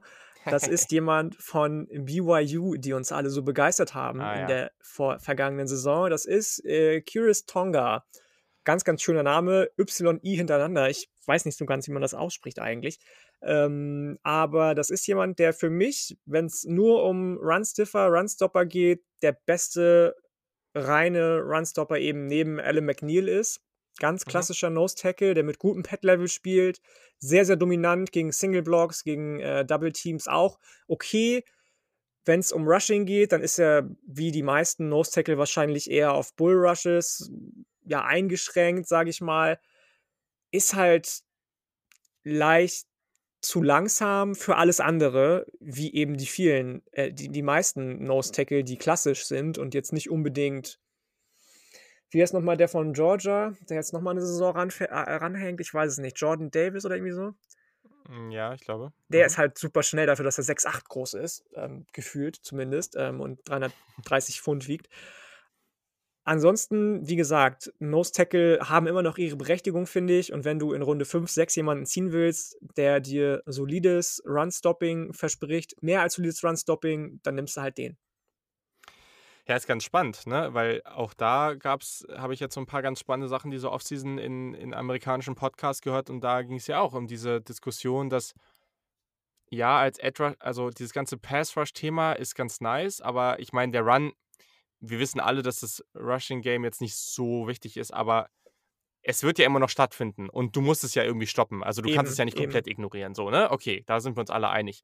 Und wenn du, also es gibt relativ gute Möglichkeiten, jetzt gerade auch wenn wir auf diese, wenn wir auf die Tide Fronts gucken aus dem College, ähm, wenn wir auch auf die, das, was jetzt bei den Rams viel gespielt wurde, wenn du halt mit Cover 2 spielst, also du spielst mit zwei tiefen Safeties, die aber nicht so extrem tief stehen und du hast vorne drin eine relativ gute Run, die, also Run Defense, also Run Defense, Defensive Line, boah, mir fehlt grad, fehlen gerade die richtigen Worte, aber ihr wisst, was ich meine.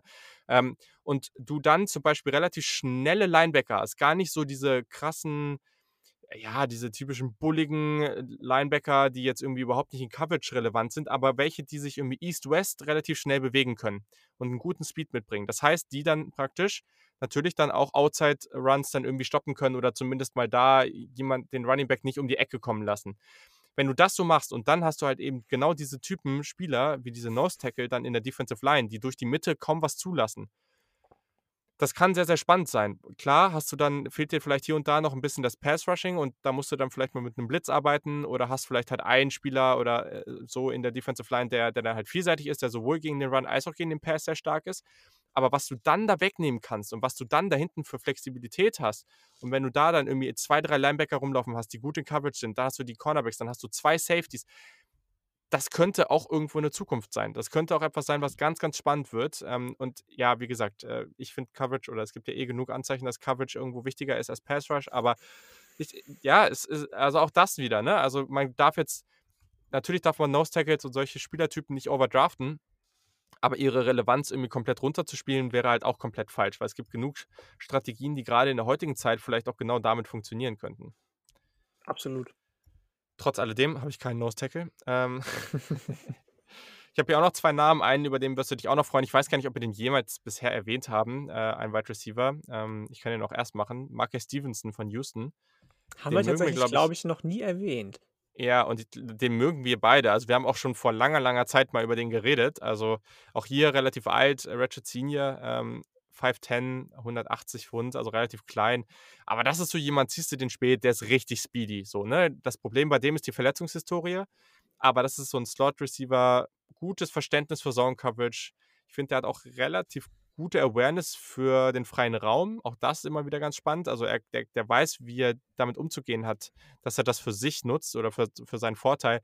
Der gewinnt halt über Speed, nicht über Route Running. Also auch das nochmal ganz wichtig. Das ist halt eine schwierige Kombination. Ne? Jemand, der relativ schnell ist, auch darüber gewinnt, aber schon relativ alt ist. Also da kann man eigentlich nicht damit rechnen, dass der jetzt irgendwie technisch noch so viel besser wird. Auch hier zu viele Bodycatches, nicht besonders physisch gibt eine Menge, die jetzt, äh, was man jetzt hier hört, wo man sagt, okay, dem würde ich nicht so früh ziehen. Der wird auch nicht früh gezogen, aber der hat halt Speed, der hat gutes Balltracking, der hat gute Vision als Ballcarrier. Wenn der irgendwie in Runde 6 oder sowas geht, dann finde ich den total spannend und ich glaube, das ist auf jeden Fall den Pick da wert. Absolut. Ich äh, gucke gerade mein Ranking und ich habe den an letzter Stelle in meinem Ranking. Das soll aber nicht heißen, dass ich den so gar nicht mag. So, also ich habe den an 34. Und, ja, da habe ich ähm, da Monte Coxy und das wirst du ganz schlimm finden. Ja, ich weiß ja, dass sich das äh, bei dir nicht mehr ändern wird. Ähm, das ist auch nicht schlimm. Wahrscheinlich hast du an 33 Josh Imotor Baby, wenn ich das dann richtig nee, lese. An 32. ähm, nein, also der ist bei mir an 34. Darüber kommen Warren Jackson und Seth Williams und Shee Smith und ich würde trotzdem alle noch in Runde 5 oder 6 ziehen. Also es ist keiner von denen, der ja, undrafted ja, gehen würde. Ja. Sehe ich tatsächlich nicht, weil die Klasse so, so variabel so gut und so tief ist. Ähm, aber ja, bei mir, bei dem stört mich ein bisschen eben diese Kombination aus zu viele Bodycatches, kein guter Route Runner. Und das sind dann irgendwie schon zwei Sachen, wo ich mir denke, hm, okay, kann er das noch abtrainieren, wenn er schon so relativ alt ist? Alles andere mhm. hast du schon gesagt, was positiv ist. Und wenn der richtig eingesetzt wird, kann der auch ein guter Dude werden, auf jeden Fall. Cool. Du hast gesagt, du hast noch einen. Ja, und jetzt bin ich gespannt, ob du den gesehen hast. Jan Wegwert wäre jetzt stolz auf mich. Buffalo Bulls, Malcolm Coons, Edge Rusher. Ich muss ehrlich, also das ist jetzt hart, aber ich muss ehrlich zustimmen, ich habe diesen Namen noch nie gehört. Ich auch nicht, bis vor ein paar Tagen. Und ich weiß auch gar nicht mehr so genau, wie ich auf den gestoßen bin. Ähm, richtig, richtig spannender Typ. Sehr, sehr, ja, leicht, ist so ein bisschen, also was, was heißt leicht? Nicht leicht, aber der sieht so ein bisschen aus wie Jason Owe in dünn. Super mhm. muskulös und athletisch, aber leicht.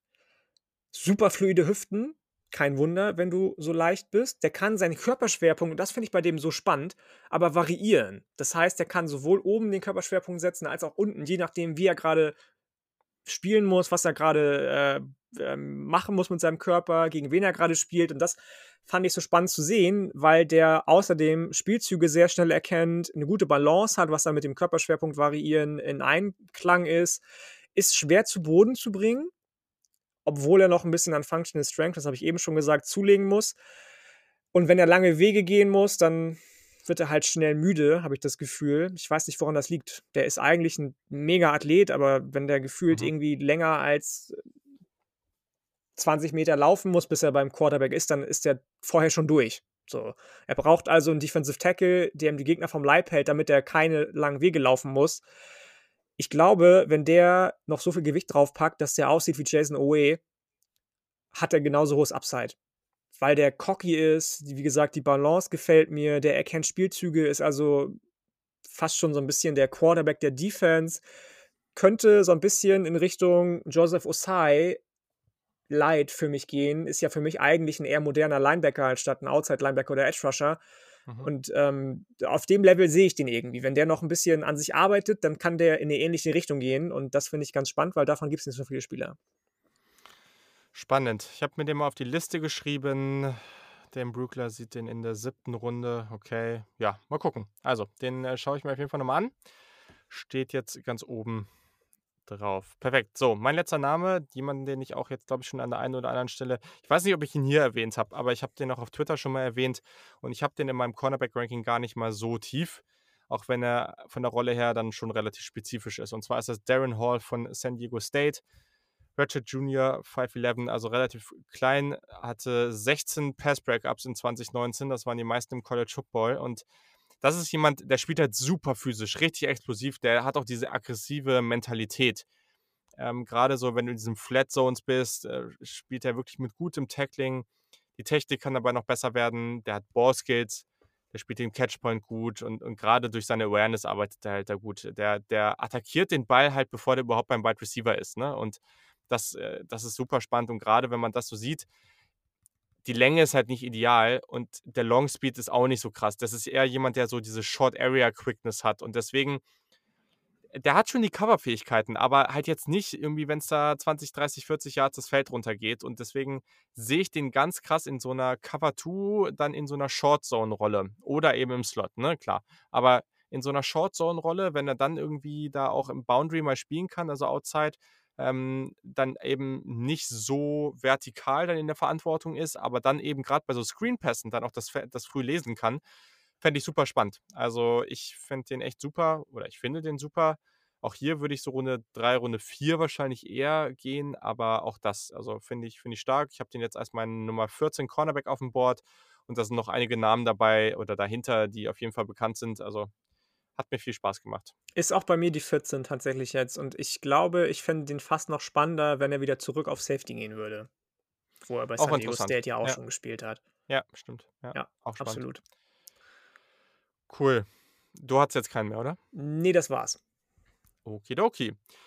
Damit haben wir es jetzt auch. Heute mal ein bisschen andere Folge, aber ich hoffe, es gefällt euch trotzdem, dass wir uns jetzt einfach noch mal ein bisschen Zeit nehmen, auch mal für ein paar andere Spieler und Genau, dann ist ja jetzt eigentlich auch nur noch äh, der Mockdraft, der, der dann ansteht. Aber wir sind ja noch nicht ganz fertig. Also, wir haben jetzt auch dann nebenbei noch irgendwie festgestellt, ähm, dass wir es jetzt einfach so machen werden. Yannick hat mein Big Board, er geht dann nochmal so ein bisschen drüber und sagt dann nochmal oder fragt dann nochmal ein bisschen was zu, beziehungsweise sagt dann einfach nochmal, dass er Spieler A, B oder C irgendwie deutlich höher oder deutlich niedriger hat als ich und kann dann mich mal fragen, was mich da eigentlich geritten hat, äh, den da zu platzieren. Ähm, und genau, weil, also kann man jetzt auch kurz erklären, wir hatten uns da jetzt nicht ganz richtig abgestimmt ähm, und äh, du hast jetzt irgendwie da irgendwie so jetzt gerade präpariert, nur deine Top 15. Ähm, und ja, das macht eigentlich ehrlich gesagt nicht so viel Sinn, weil ich finde, gerade in der Top 15, da ist, also man kann jetzt darüber diskutieren, aber ich finde, ob jetzt ein Spieler an 5 oder an 8 ist, das hat eigentlich ehrlich gesagt gar nicht so einen großen Nee, nee. Und wenn ich jetzt also, gerade mal mir dein Big Board hier bis Top Platz 15 angucke, der einzige, den ich nicht drin habe, ist halt Elijah Verataka und den habe ich an 16. Ja. Ähm, so, ich habe relativ früh schon angefangen, mein Big Board damals äh, anzufertigen und ähm, habe das dann aber nicht weiter geupdatet tatsächlich, einfach aus Zeitgründen, viel Arbeit und ähm, wir sind sowieso immer mit viel Podcast. Kram ja auch beschäftigt. Das ja. ist einfach irgendwie liegen geblieben. Deswegen war bei mir so im Kopf geblieben, wir haben uns auf eine Top 15 eigentlich geeinigt, was ich dann auch angefertigt habe, aber alles gut. Ähm, wie du schon gesagt hast, Top 15 brauchen wir gar nicht drüber reden, ist eigentlich selbsterklärend so, ne? Ich habe auch ja. Owusu Koramoa an 9, glaube ich. Ich habe Trey Lance zwei Plätze höher. Ansonsten Caleb Farley ist ein bisschen rausgepurzelt, ist jetzt an 17 aufgrund der Verletzungshistorie, weil diese zwei Rücken also, OPs kann ich einfach nicht ignorieren und gerade das jetzt auch gesagt wurde, vielleicht ist es auch doch ein bisschen schlimmer, weil die OP auch wiederholt werden muss. Ähm, ja. Aber ansonsten also, sieht meine Top 15 ähnlich aus. Okay, ja. Also ist auch, ist auch fair, ne? Also ähm, und nochmal für euch als Info, der Link ist auch in den Show Notes. Also wir haben ja eine Seite, wo ihr alle unsere Rankings einsehen könnt und da werden wir das auch alles posten und da wird es auch das Ranking von Yannick geben. Also da, genau, äh, genau also gar kein Stress, da könnt ihr das alles einsehen. Ähm, und ich kann jetzt nochmal kurz raushauen, also Top 15 bei mir ist jetzt, und ich habe mich jetzt tatsächlich dazu durchgerungen, nur einen einzigen Spieler in die Hall of Fame-Kategorie zu nehmen, und zwar ist das Kyle Pitts. Der Tight End, den ich damit an 1 habe. Danach Trevor Lawrence, Justin Fields, Devontae Smith, Jalen Waddle. Das ist die Top 5. Daran sieht man auch, wie nah Smith und Waddle dann zusammen sind. Penesul an 6, 7 Zach Wilson, 8 Koromoa oder Owusu Koromoa, ähm, 9 Trey Lance, 10 Jamar Chase. Caleb Farley an 11. Ja, auf der einen Seite muss man jetzt mittlerweile sagen, dass das jetzt das ist, was halt schon sehr bestätigt ist. Ne? Deswegen kann man da schon drüber nachdenken. Da hast du schon recht. Die, die, das Ranking hier an 11 ist jetzt halt wirklich einfach nur Tape. Das hat jetzt nichts mit Verletzung zu tun.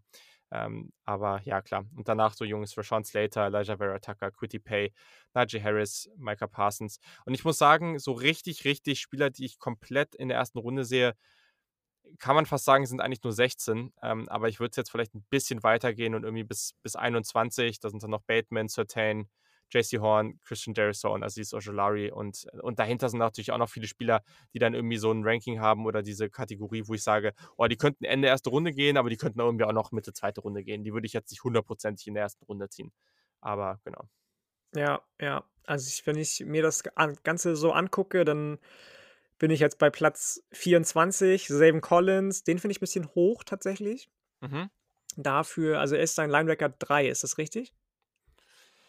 Das müsste hm, dann stimmen. Ja, das ist Ich richtig. finde tatsächlich, dass der im Vergleich zu Parsons und auch Owusu Koromoa dann doch deutlicher abfällt, als dass es irgendwie nur acht Plätze sind, die die unterscheiden. Dann aber Landon Dickerson an 27 erst kommt, der hätte er nicht auch diese Verletzungshistorie meiner Meinung nach der Number One Interior O-Liner wäre, von dem wir reden würden. Ifiato Milifonwu. Cornerbacks kannst du nie genug haben an 28. Das wären auf jeden Fall zwei Spieler, die ich höher setzen würde als Savin Collins. Mhm. Ähm, Baron Browning haben wir in der Folge schon drüber gesprochen, glaube ich, den sehe ich einfach nicht so hoch. Das ist vielleicht einfach persönliche Präferenz und vielleicht muss ich mir dann nochmal genauer angucken. Der ist jetzt auch an 29, genau. Der ist an 29, genau. Und dann geht es ja gleich weiter. Henry Cisco, haben wir auch schon drüber gesprochen, ist für mich einfach zu sehr Freelancer, als dass es irgendwie rechtfertigen würde, dass der so einen hohen Value haben sollte. Ja. Es, ist ein Safety 1 tatsächlich, ne? Ja. Ja, okay. Ja, das ist aber auch wieder witzig, ne? Das zeigt das halt hier auch, ne? Also wir sind jetzt auf Platz 30 und theoretisch ist das ja noch erste Runde. Aber, aber eigentlich schon seit 15 Picks nicht mehr.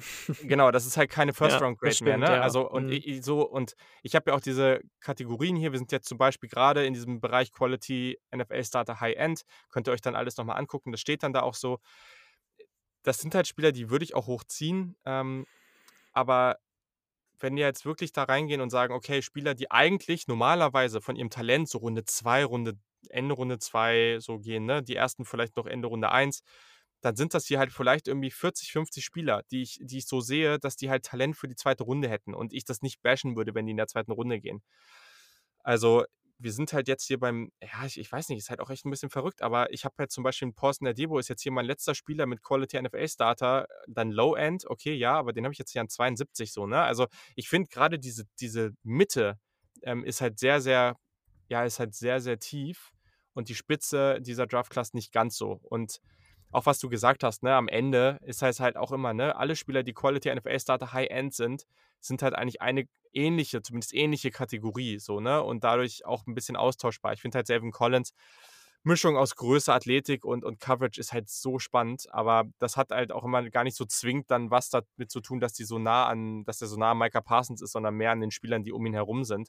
Und da habe ich jetzt einfach gesagt, den finde ich da besser und, und ja, ähm, Elijah Vera ist für mich nochmal ein gutes Stück für, vor Landon Dickerson. Das ist für mich irgendwie relativ eindeutig gewesen. Aber genau. Sehr, nicht, sehr fair. Du sonst noch, nö, nö, ob sehr, du sonst noch was hast, was du bashen willst. Nö, warte, ich, ich, ich gucke gerade weiter hier. Ähm, mir gefällt, dass du Jalen Mayfield an 48 hast. Ich hatte mhm. den sogar noch ein bisschen höher gesetzt. Ähm, vielleicht sogar gedacht, dass du den auch ein bisschen höher setzt, weil du ja nicht so der größte Verfechter von Interior Defensive Tackle, äh, von, von Defensive Tackles einfach bist, was den Value anbelangt dass du dann Davian Nixon und ähm, Levi Onwuzuriki zum Beispiel höher hast als den noch, hätte ich nicht gedacht. Ja. Ähm, finde ich aber gut. Und ich finde auch gut, dass Jelly Mayfield dann noch in den Top 50 ist.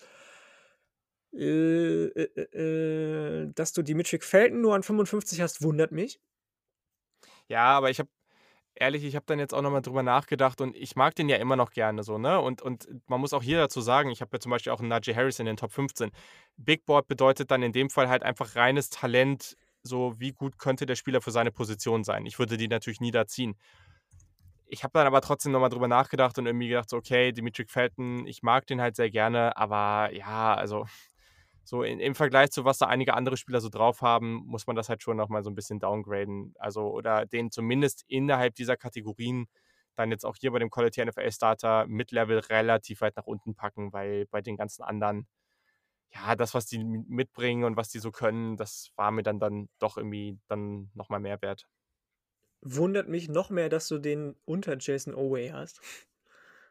Ja, ja, Oway ist ja das große Thema bei uns, ne? Weil viele Mhm. haben den ganz hoch. Ja, ja, ja. Ich habe den mir jetzt halt, da habe ich halt auch noch mal ein bisschen hingeguckt und noch mal ein bisschen drauf geschaut und eigentlich bin ich ja voll der Typ, der halt auf Trades geht, ne? Und der auch ganz klar sagt, ähm, also es ist ja auch, wenn man auf die letzten Jahre guckt, sowohl auf Cornerback als auch auf Edge, ist es eigentlich meist so, dass die Spieler, die ähm, im College eher viel Production hatten, aber athletisch nicht besonders gut sind, auch im Testing nicht besonders gut waren, dass es sehr, relativ unwahrscheinlich ist, dass die dann am Ende in der NFL wirklich gut werden.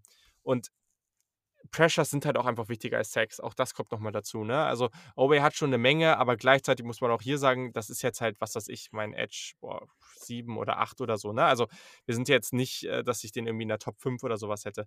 Und ja, gleichzeitig sieht man eben gewisse Positionen, Edge, Cornerback, Wide Receiver, da sind relativ viele dann auch so in der Top 50 oder Top 60, ähm, während dann andere, so Defensive Line oder Defensive Tackle oder sowas, dann, dann eher, oder vor allem Safety, wenig, äh, wenig Namen so hoch haben. Wobei bei Defensive Tackle ist es eigentlich auch überraschend, muss ich auch sagen. Hätte ich auch nicht mit gerechnet, weil, ja, ich, ich glaube, Ben Solek und Co. hier von The Draft Network in ihrem Podcast hatten irgendwie gesagt, dass die gar keinen Defensive Tackle in den Top 50 haben, was ich auch verstehen kann zu einem gewissen Maß. Ja, fair, fair. Ich hätte ähm, Wyatt Davis, den ich gerade an 92 sehe, auch deutlich höher erwartet bei dir. Aber den hattest du ja noch ein bisschen höher als ich. Ich hatte den auch ein bisschen höher als du und ich hatte gehofft, dass du den auch nochmal anguckst tatsächlich und mir dann vielleicht beipflichtest. Ich hatte den, glaube ich, an drei bei den Interior O-Linern Mhm. in der Folge. Wenn man den nicht so mag, verstehe ich das. Wenn der aber trotzdem immer noch dein, ich muss mal kurz zählen, eins. Er ist, glaube ich, die Nummer 4 Interior Offensive Line. 4 oder 5 vier müsste oder es dann sein. fünf. Creed Humphrey ist noch drüber und äh, Quinn Miners ist noch drüber. Ja. Und wir hatten dann aber auch schon, wie gesagt, äh, die, die anderen beiden Jungs. Dann müsste er Nummer 5 sein. Wenn man darüber nachdenkt, dass die Klasse an sich nicht, also die, dass es eine sehr spannende Klasse ist, die aber nicht so tief besetzt ist und relativ viele Teams in der NFL Need haben in der Interior O-Line momentan. Und dann so Leute wie Chess Surratt, von dem du, glaube ich, nicht ganz so überzeugt warst, auch Richie Grant, von dem wir beide nicht überzeugt waren. Jemand, der wie Diami Brown, gut, Wide Receiver, okay, aber relativ eindimensional ist. Hm, Tony Fields, ganz klassischer Linebacker, Off-Ball-Linebacker, wo ich dann, dann doch, wenn der nachher an Platz 7 oder 8 bei den Linebackern ist, den Value irgendwann nicht mehr sehe, dass der so hoch ist. Da hätte ich gedacht, hätte ich echt gedacht, dass du den höher hast. Ja. Naja, gut, Tony Fields, da finde ich halt auch die Coverage nochmal ganz spannend bei ihm. Mhm. Aber ja, also Diami Brown ist auch nochmal interessant. Der ist ja teilweise absurd hoch in Rankings, ne? Ja, und, ja. und wir sind beide, ich meine, das Ich ist ja mag witzig. den, ne? Also wir Ja, sind ja, beide auch UNC-Believer, so, aber ich ist nicht so, dass ich Genau. ihn nicht mag. Überhaupt nicht. Ja, ich ja, habe genau. dem super gerne zugeschaut. Genauso wie, äh, wie, wie das Newsam, aber Ja, es ist super witzig, ne? Weil also immer wieder gibt es echt äh, Stimmen, die den dann irgendwie so als Top 5 Receiver und, und da wahrscheinlich locker Top 50 Spieler haben. Ich habe den jetzt halt an 84. Ja, aber immer wieder auch dann ins Gedächtnis rufen, 84, das ist halt dann irgendwo dritte Runde und, und wenn jetzt ein Spieler ein bisschen früher geht, dann finde ich das auch überhaupt nicht schlimm. Also zweite Runde finde ich für den immer noch völlig okay. Also das, äh, das ist dann auch völlig, völlig normal. Ähm, wird eh einige, einige Picks geben, bei denen wir sagen, jo, okay, das haben wir so nicht kommen sehen. das auf jeden Fall, ja, das sowieso. Ich sehe das schon, dass Ramondre Stevenson nachher in Runde 2 gezogen wird und dann äh, wir alle dumm aus der Wäsche gucken. Okay, wer, wer wird der nächste AJ Dillon?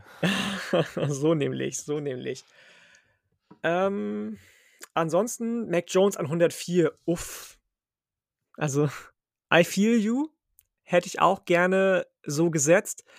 Aber glaube ich einfach nicht. Wenn das der fünfte Quarterback ist, der vom Board geht, dann erst an 104. Nein, nein, nein, aber das ist ja ein Big Board. Das ist Ja, ja, kein, ja, ja, ne, schon also klar, schon klar. ich, ich, ich Ähm, würde immer noch, ich würde immer noch alle Running Backs davor eher hinter ihm ziehen, ne? Also das ist halt immer dieses Ding. Aber wir, guck mal, das, also ich, ich verstehe den Punkt und ich war auch selber ein bisschen verwirrt, nein, aber überrascht. Ich grade halt diese Spieler und gebe denen diese Kategorie. So, und am Ende gucke ich und ich packe natürlich nicht einen Spieler aus der niedrigen, niedrigeren Kategorie über einen, der in der höheren ist. Nein, So. natürlich nicht, natürlich Genau, nicht. so, ne? Und dann machst du das halt und guckst, wo die dann am Ende rauskommen. So, und da war ich auch ein bisschen verwirrt, aber am Ende, ich habe den jetzt als Average NFL Starter Mid-Level. So. Und wenn ich jemanden in Runde 2 oder Runde 1 ziehe, oder auch in Runde 3, okay, nee, aber in Runde 2, Runde, 3, Runde 1 auf jeden Fall, dann will ich da halt, im Idealfall will ich da einen richtig, richtig guten Starter oder eigentlich mehr draus bekommen. Also gerade in Runde 1 will ich da ja im Idealfall mehr rausbekommen. Natürlich, Und natürlich. deswegen finde ich das immer noch fair. Und dann, ich sehe da einfach nicht mehr drin und dann ist er jetzt halt da, ne? Und das ist natürlich, dann kannst du den immer noch mal 20, 30, 40 Spots hochbumpen, weil er ein Quarterback ist. Aber ich habe ja auch schon oft genug gesagt, dass ich den halt eher in Runde 3 als in Runde 2 persönlich ziehen würde. Ähm, aber Dito, ich meine, ja. ja, ich, ich verstehe es ja, auch, ist wenn, fair, ein fair. Team, Team spät in Runde 1 zieht, verstehe ich das natürlich. Aber ja. Ja, nee, sehr, sehr fair. Sehr, sehr fair. Ähm, dann sind wir ja fast schon am Ende.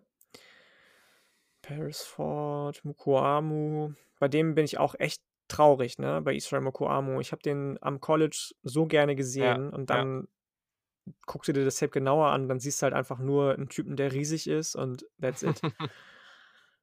äh, ja, Chris, ist schon, ist schon was du, dran. du, das ist ja schön hier. Chris Rumpf.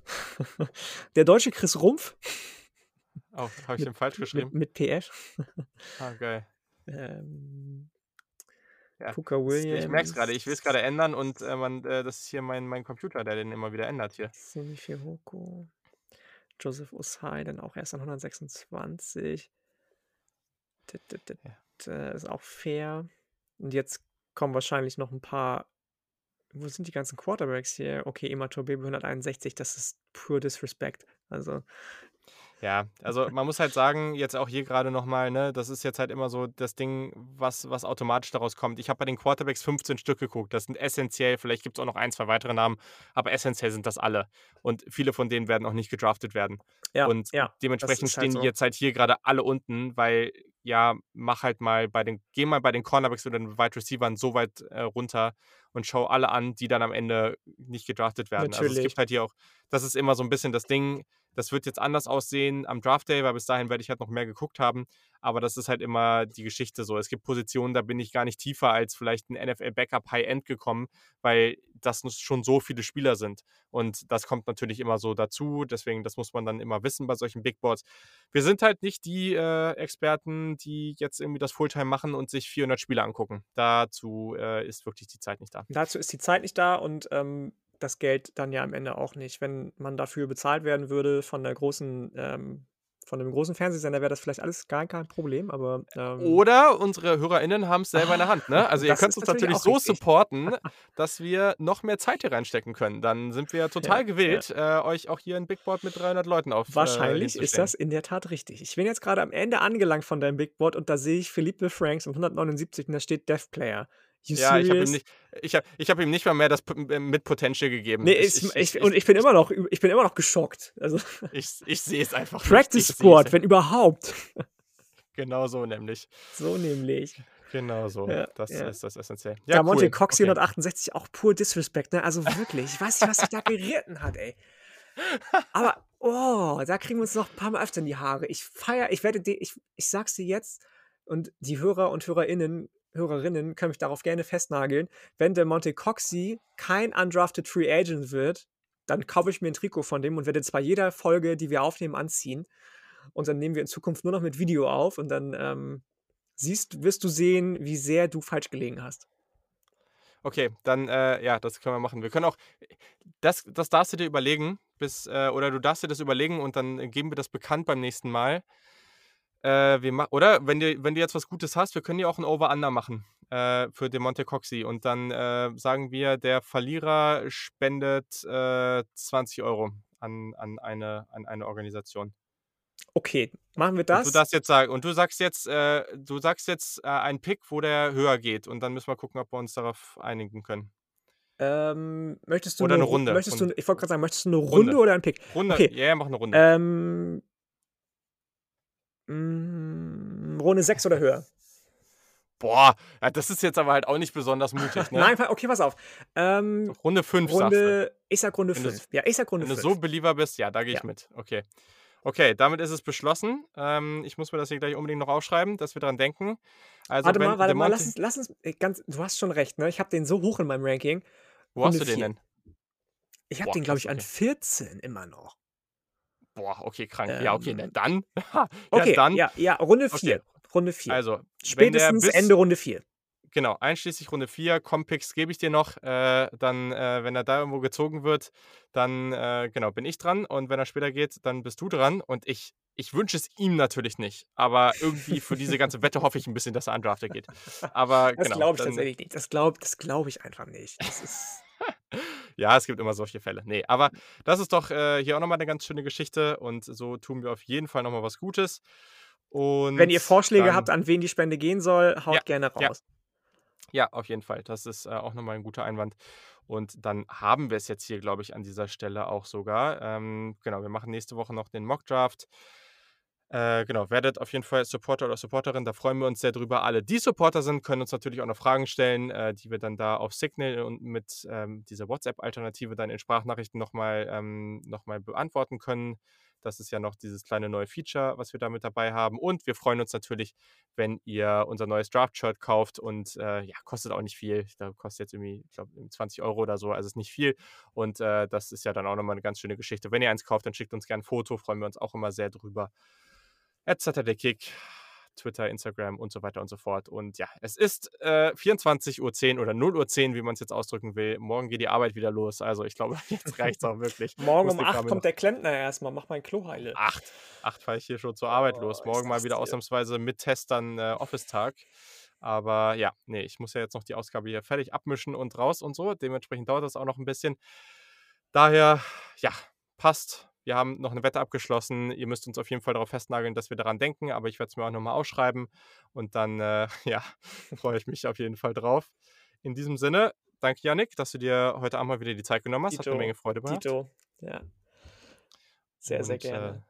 sehr gut. Und genau, dann, äh, wünsche ich euch 'ne hervorragende Woche. Die nächste Folge kommt schon am Sonntag. Wir nehmen Sonntagmorgen mal wieder den allzeit bekannten NFL Mock Draft Brunch auf. Äh, schön morgens um 11 nehmen wir das auf, also könnt ihr am Sonntagnachmittag wahrscheinlich schon hören. Und dann geht's richtig ordentlich, äh, und und gut, äh, voll gefrühstückt, äh, in die in die Draft Week. So, jetzt reicht's auch, ich höre auf zu labern. Also bis dann. Habt Bis 'ne schöne dann. Woche. Tschau. Tschau, mach's gut.